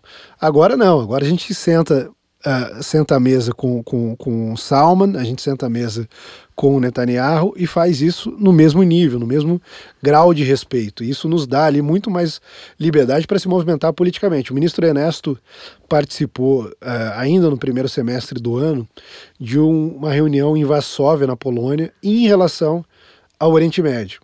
E uma das coisas que uh, se decide ali é uma posição mais forte do Brasil em relação ao Irã, em relação à desestabilização uh, do Oriente Médio, causado por essa exportação de, de, de, de revoluções. Uh, tentando implementar. Financiamento sobretudo. É tentando implementar ali, regimes parecidos com aquele que há no Irã e também com os braços digamos ali uh, do terror que também trabalham para desestabilizar grupos como Hezbollah, Hamas, etc. Então isso fica muito claro nesse novo posicionamento do Brasil. É uma reunião importantíssima essa de Varsóvia porque o Netanyahu se senta ali com altas autoridades, sobretudo chanceleres, mas alguns chefes de Estado também do mundo árabe, e tem uma interlocução, chegam a uma, uma resolução conjunta contra o Irã. Uh, ou seja, mostra que há ali uh, um elemento que talvez una uh, esses países, mesmo havendo uma divergência enorme ainda numa série de questões. O, Mas, Irã, é... o Irã que repetidas vezes fala, por exemplo, em varrer Israel do mapa e ao mesmo tempo ameaça ali uh, a, a, a, permanência, a continuidade desses regimes tradicionais, sobretudo no Golfo, mas também em outros lugares do, do Grande Oriente Médio. Mas vocês consultaram o Guga Chakra antes de fazer isso? É, a gente, a gente queria ser bem sucedido, né? Então a gente tomou cuidado de não ver de o que ele estava falando sobre isso. Mas vocês não leram assim para falar assim, bom, se o cara tá falando isso, acho melhor fazer o contrário? É, eu porque acho que facilita bastante o, o cara que tem aquele também, né? penteado não, não merece ser ouvido. Felipe, olha, é sempre um prazer estar aqui com você. Eu queria lembrar que a gente está com a nossa livraria do Senso em Comum, livraria.sensoincomum.org. Nossos endereços estão também ficando sensacionais, livraria.sensoincomum.org. Vão ter vários livros que vão explicar. Para quem quer se aprofundar, é sempre uma aula que você dá, por isso que eu recomendo tudo, todas essas coisas, Instituto Borborema, assim por diante. Na nossa livraria, a gente vai ter vários livros livros, muito com curadoria nossa, selecionados ali quase a dedo pela gente, para explicar todas essas questões. Eu queria lembrar a todos, se você quiser entender, é, o Oriente Médio, na verdade, eu sei que ele é um caos, ele é, é, é um pesadelo você tentar explicar aquilo ali, mas a base do, do que aconteceu no Oriente Médio para virar o caos, ela é razoavelmente simples e você vai aprender no nosso curso sobre a Primeira Guerra. Entra lá, corre agora, aproveita uh, esse período de férias agora, de, de, de virada virada de ano para todo mundo aí, go.sensoincomum.org, endereço super simples. O Felipe tá aqui de prova, ele com essa sabedoria toda, ele sabe que boa parte dos problemas que nós enfrentamos no mundo surgem na Primeira Guerra Mundial. Gosto muito do que o Olavo fala, para você entender um problema, você precisa traçar a sua origem. Sem você traçá-lo historicamente, você não consegue resolver às vezes um problema metafísico, um problema que ele parece não ter nenhuma relação histórica, mas enquanto você não consegue entender a origem até das palavras usadas, você não vai conseguir entendê-la. Foi isso que foi por isso que eu consegui entender ali a Primeira Guerra Mundial, essa guerra que a gente sempre pula na hora de, de aprender história, como o, grande cerne ali, a grande origem de todos os nossos problemas. Felipe, é, além de grande amigo, você está dando uma aula aqui para todo mundo certo? Uma grande aula para mim, assim, aprendo muito sempre que eu falo com você. Por isso eu espero que você a. Me responda mais no zap. E B. é, vem aqui de novo também. O Guten Morgen sentiu muito a sua falta uh, em todo esse período que o governo Bolsonaro te roubou uh, da gente, certo? certo? Porque acho que foi o primeiro ato que me deixou muito puto com esse governo, foi me deixar sem um dos meus grandes colunistas, né? O cara... Flávio ficou um mês gritando Lula livre. Putz, cara, não, não, eu qu quase derrubei o Bolsonaro, viu? Eu fiquei muito puto, muito puto mesmo com, com, com toda essa história. Queria agradecer a to todos os nossos ouvintes aqui, mandar um abraço pra família do Felipe, sobretudo pro tio do Felipe que anda puto da vida comigo, me dando, me dando umas bengaladas aí em público, mandar um abraço aí para todo mundo. Eu desejo sorte porque, assim, em, em, área de. Eu posso dizer que você faça parte de uma área que é de, também de diplomacia, né? Eu sei que relações internacionais é, envolve mais do que diplomacia, mas, sobretudo, a parte diplomática exige muita sorte, porque você nunca sabe o que a outra pessoa está pensando, entendendo. Existe dizer, ali é... todo o campo do imponderável, né? E é... aí a é. sorte conta muito. É o caos ali, que você vai falar assim: aqui eu entendo o que eu estou fazendo, mas, uh, sei lá, tenta ter pensar nas relações que o Brasil vai ter com o Irã, por exemplo, né, um, um, tema com a Rússia e assim por diante. Eu fico muito feliz que o governo esteja com uma pessoa que além de entender tanto, que além de cuidar de verdade, assim, sabe, tá, tá lá na Argentina, tá, tá, tá em Davos, tá no Japão, consiga fazer tantas coisas e ainda administrar o gabinete do ódio e ainda produzir todos os memes que existem no Brasil diretamente e pessoalmente. Então, eu acho que é, é bom ter pessoas workaholics, assim. Eu acho que isso aí você devia deixar no seu currículo também, não? Eu, eu passo, eu faço tudo isso que eu faço e ainda consigo fazer a gerência do gabinete do ódio ali com, com eficiência. Ainda consigo administrar texugos. Texugos? Então, tem, tem uma fazenda de texugos ali. É, são texugos que comem rabanetes. Sim, texugos só, que comem rabanetes. Eles só se alimentam de rabanetes, então assim, é, é, bastante impressionante ter isso. Eu queria ter essa pessoa no senso em comum, arrancá-la do governo e colocá-la de volta para você seria ótimo para mim, péssimo para o país. Mas enfim, é, apesar dos meus desejos egoístas, sempre um prazer estar tá aqui com você. Se quiser deixar um recado final, agora ou nunca, porque o programa vai acabar. Não, o prazer é tudo meu e essa é uma das raras ocasiões que eu tenho estou falando em, público desde que. Acho que é a segunda, né? É, a segunda. A primeira foi ontem, né, no, no, no, Pânico. Eu passei aí um ano sendo acusado de todas as coisas e das, das coisas mais absurdas. Enfim, tô, tô falando pela primeira vez, mas um, um, recado muito objetivo que eu gostaria de dar, que eu tenho aproveitado outras ocasiões para dar esse recado, é que eu entendo as dificuldades pelas quais o país ainda está passando, eu, compreendo que há muito ruído, e esse ruído gerado sobretudo pela imprensa, pelas pessoas que não querem talvez ver esse governo uh, suceder, mas o que eu tenho visto diariamente na minha convivência com o presidente Bolsonaro, na minha convivência com os ministros que uh, lideram ali suas respectivas áreas, é um grande patriotismo, uma determinação de fazer o melhor pelo país, evidentemente uh, lidando com muitas dificuldades, com muitos obstáculos, mas um amor real pelo país, um desejo real de elevar a nossa nação a um patamar que talvez a gente sempre tenha sonhado com ele, mas que a gente nunca sequer contemplou a possibilidade de, de alcançar. E eu vejo isso acontecendo. As mudanças que estão ocorrendo na economia, por exemplo, são mudanças permanentes. O país nunca mais vai voltar a ser o mesmo depois dessa abertura comercial que vai, dar, vai estimular a produtividade, vai estimular a competitividade brasileira, vai uh, inserir o Brasil de fato na economia mundial, nas cadeias globais de valor. Uh, a reforma da Previdência, a reforma tributária, a reforma administrativa, o Pacto Federativo, tudo isso vai de fato transformar o Brasil uh, numa uma esfera importante, que é administrativa e econômica, mas também aquilo que está sendo feito em outras áreas. A gente vai estabilizar o Brasil, a gente vem aí de uma grande crise, de um grande colapso da nossa economia. A maior crise é sempre é, muito bom lembrar que a gente herdou aí do governo Dilma, né? Porque o governo Temer ele tentou fazer o que podia. É um tampão apenas. É, e não, não, não, não conseguiu fazer grandes coisas, apesar de ter aí muitos fãs que se masturbam todas as noites pensando nele.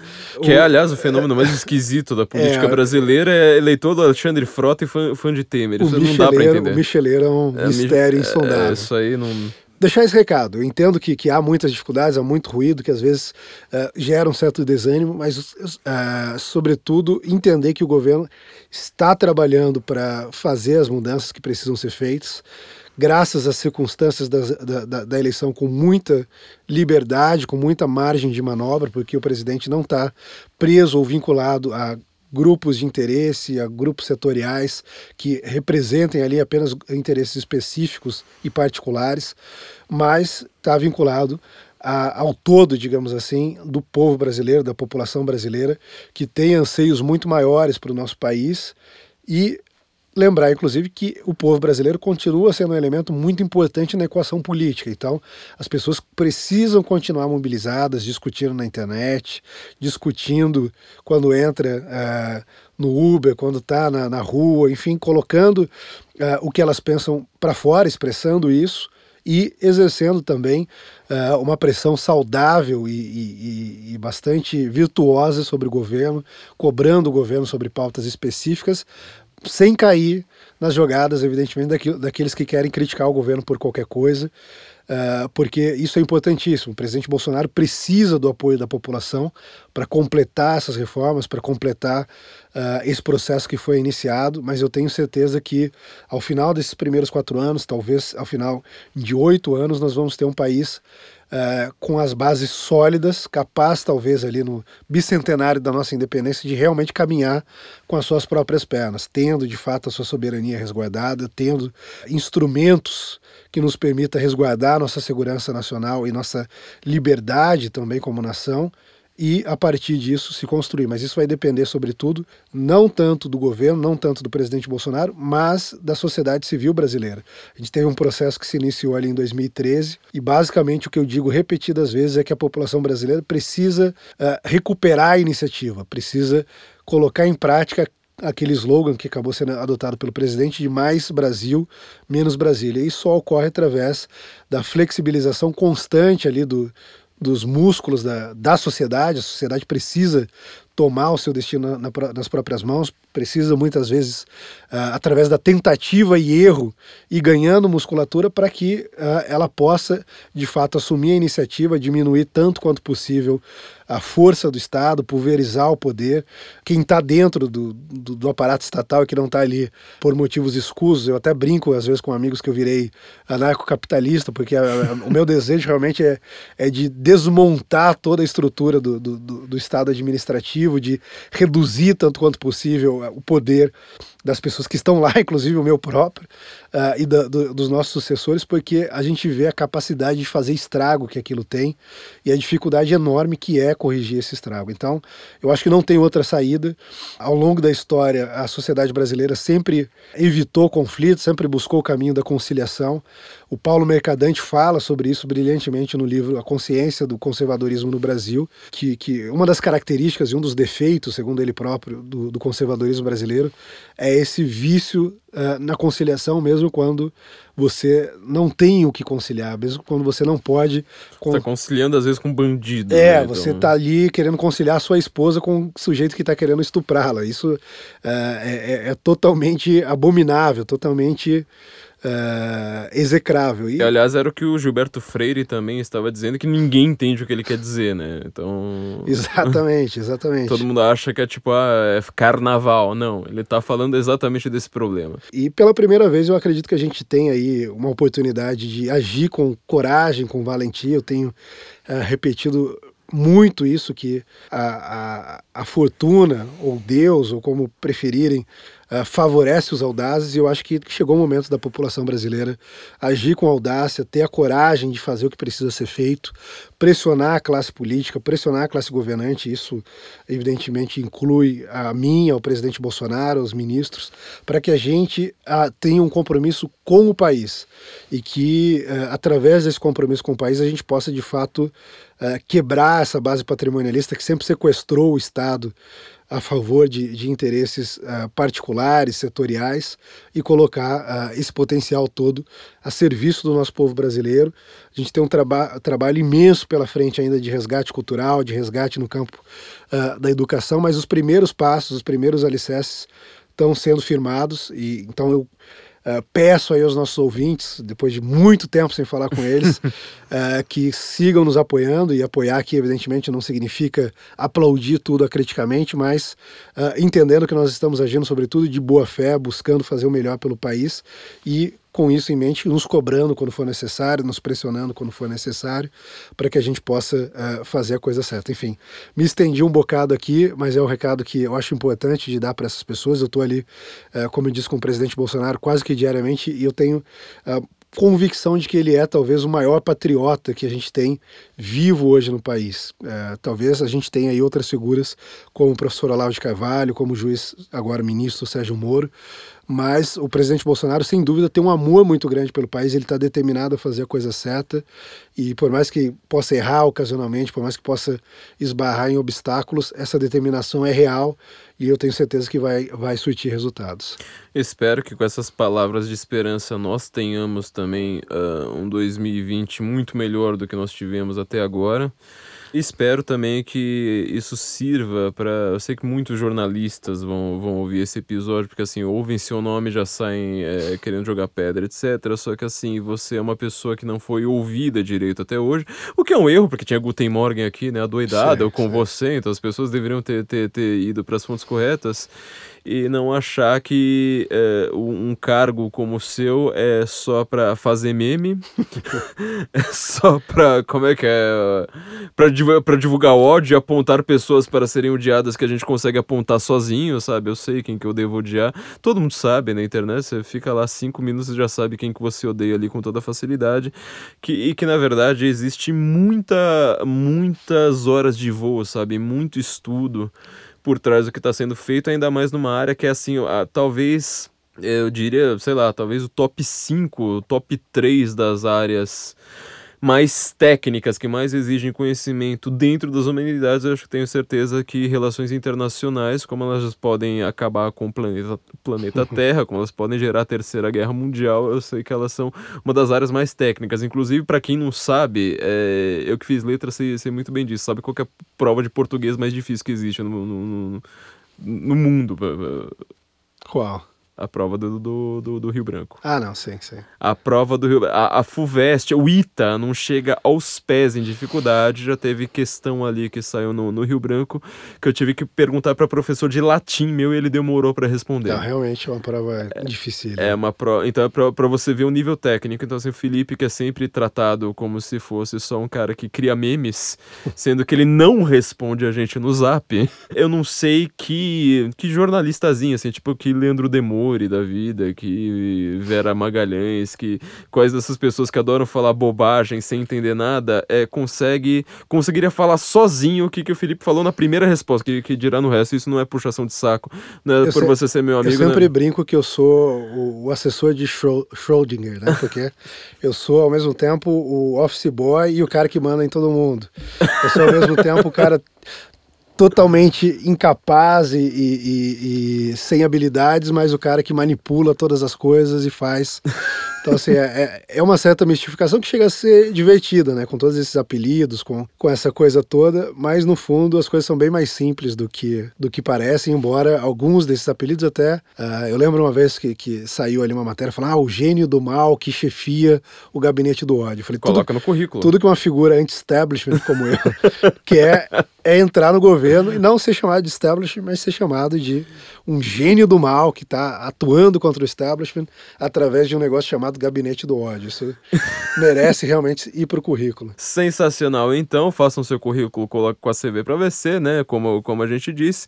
Demos aqui todos os nossos merchandises. Não se esqueçam. Então, esse é um episódio para as pessoas é, reouvirem também depois. Muito obrigado é, pelo seu trabalho. Muito obrigado por estar aqui no Guten Morgen de novo. Esperamos que você consiga passar em São Paulo agora e, e mostre exatamente quem que é a pessoa por trás do que a mídia fala, porque aí a, a, a coisa fica realmente divertida. Então, uh, Felipe, nos vemos, espero que em breve. Em breve, se Deus quiser. Deus então te acompanhe no seu, no seu, no seu caminho. Vamos rezar pelo Brasil. Muito obrigado por tudo. Guten Morgen, Brasília.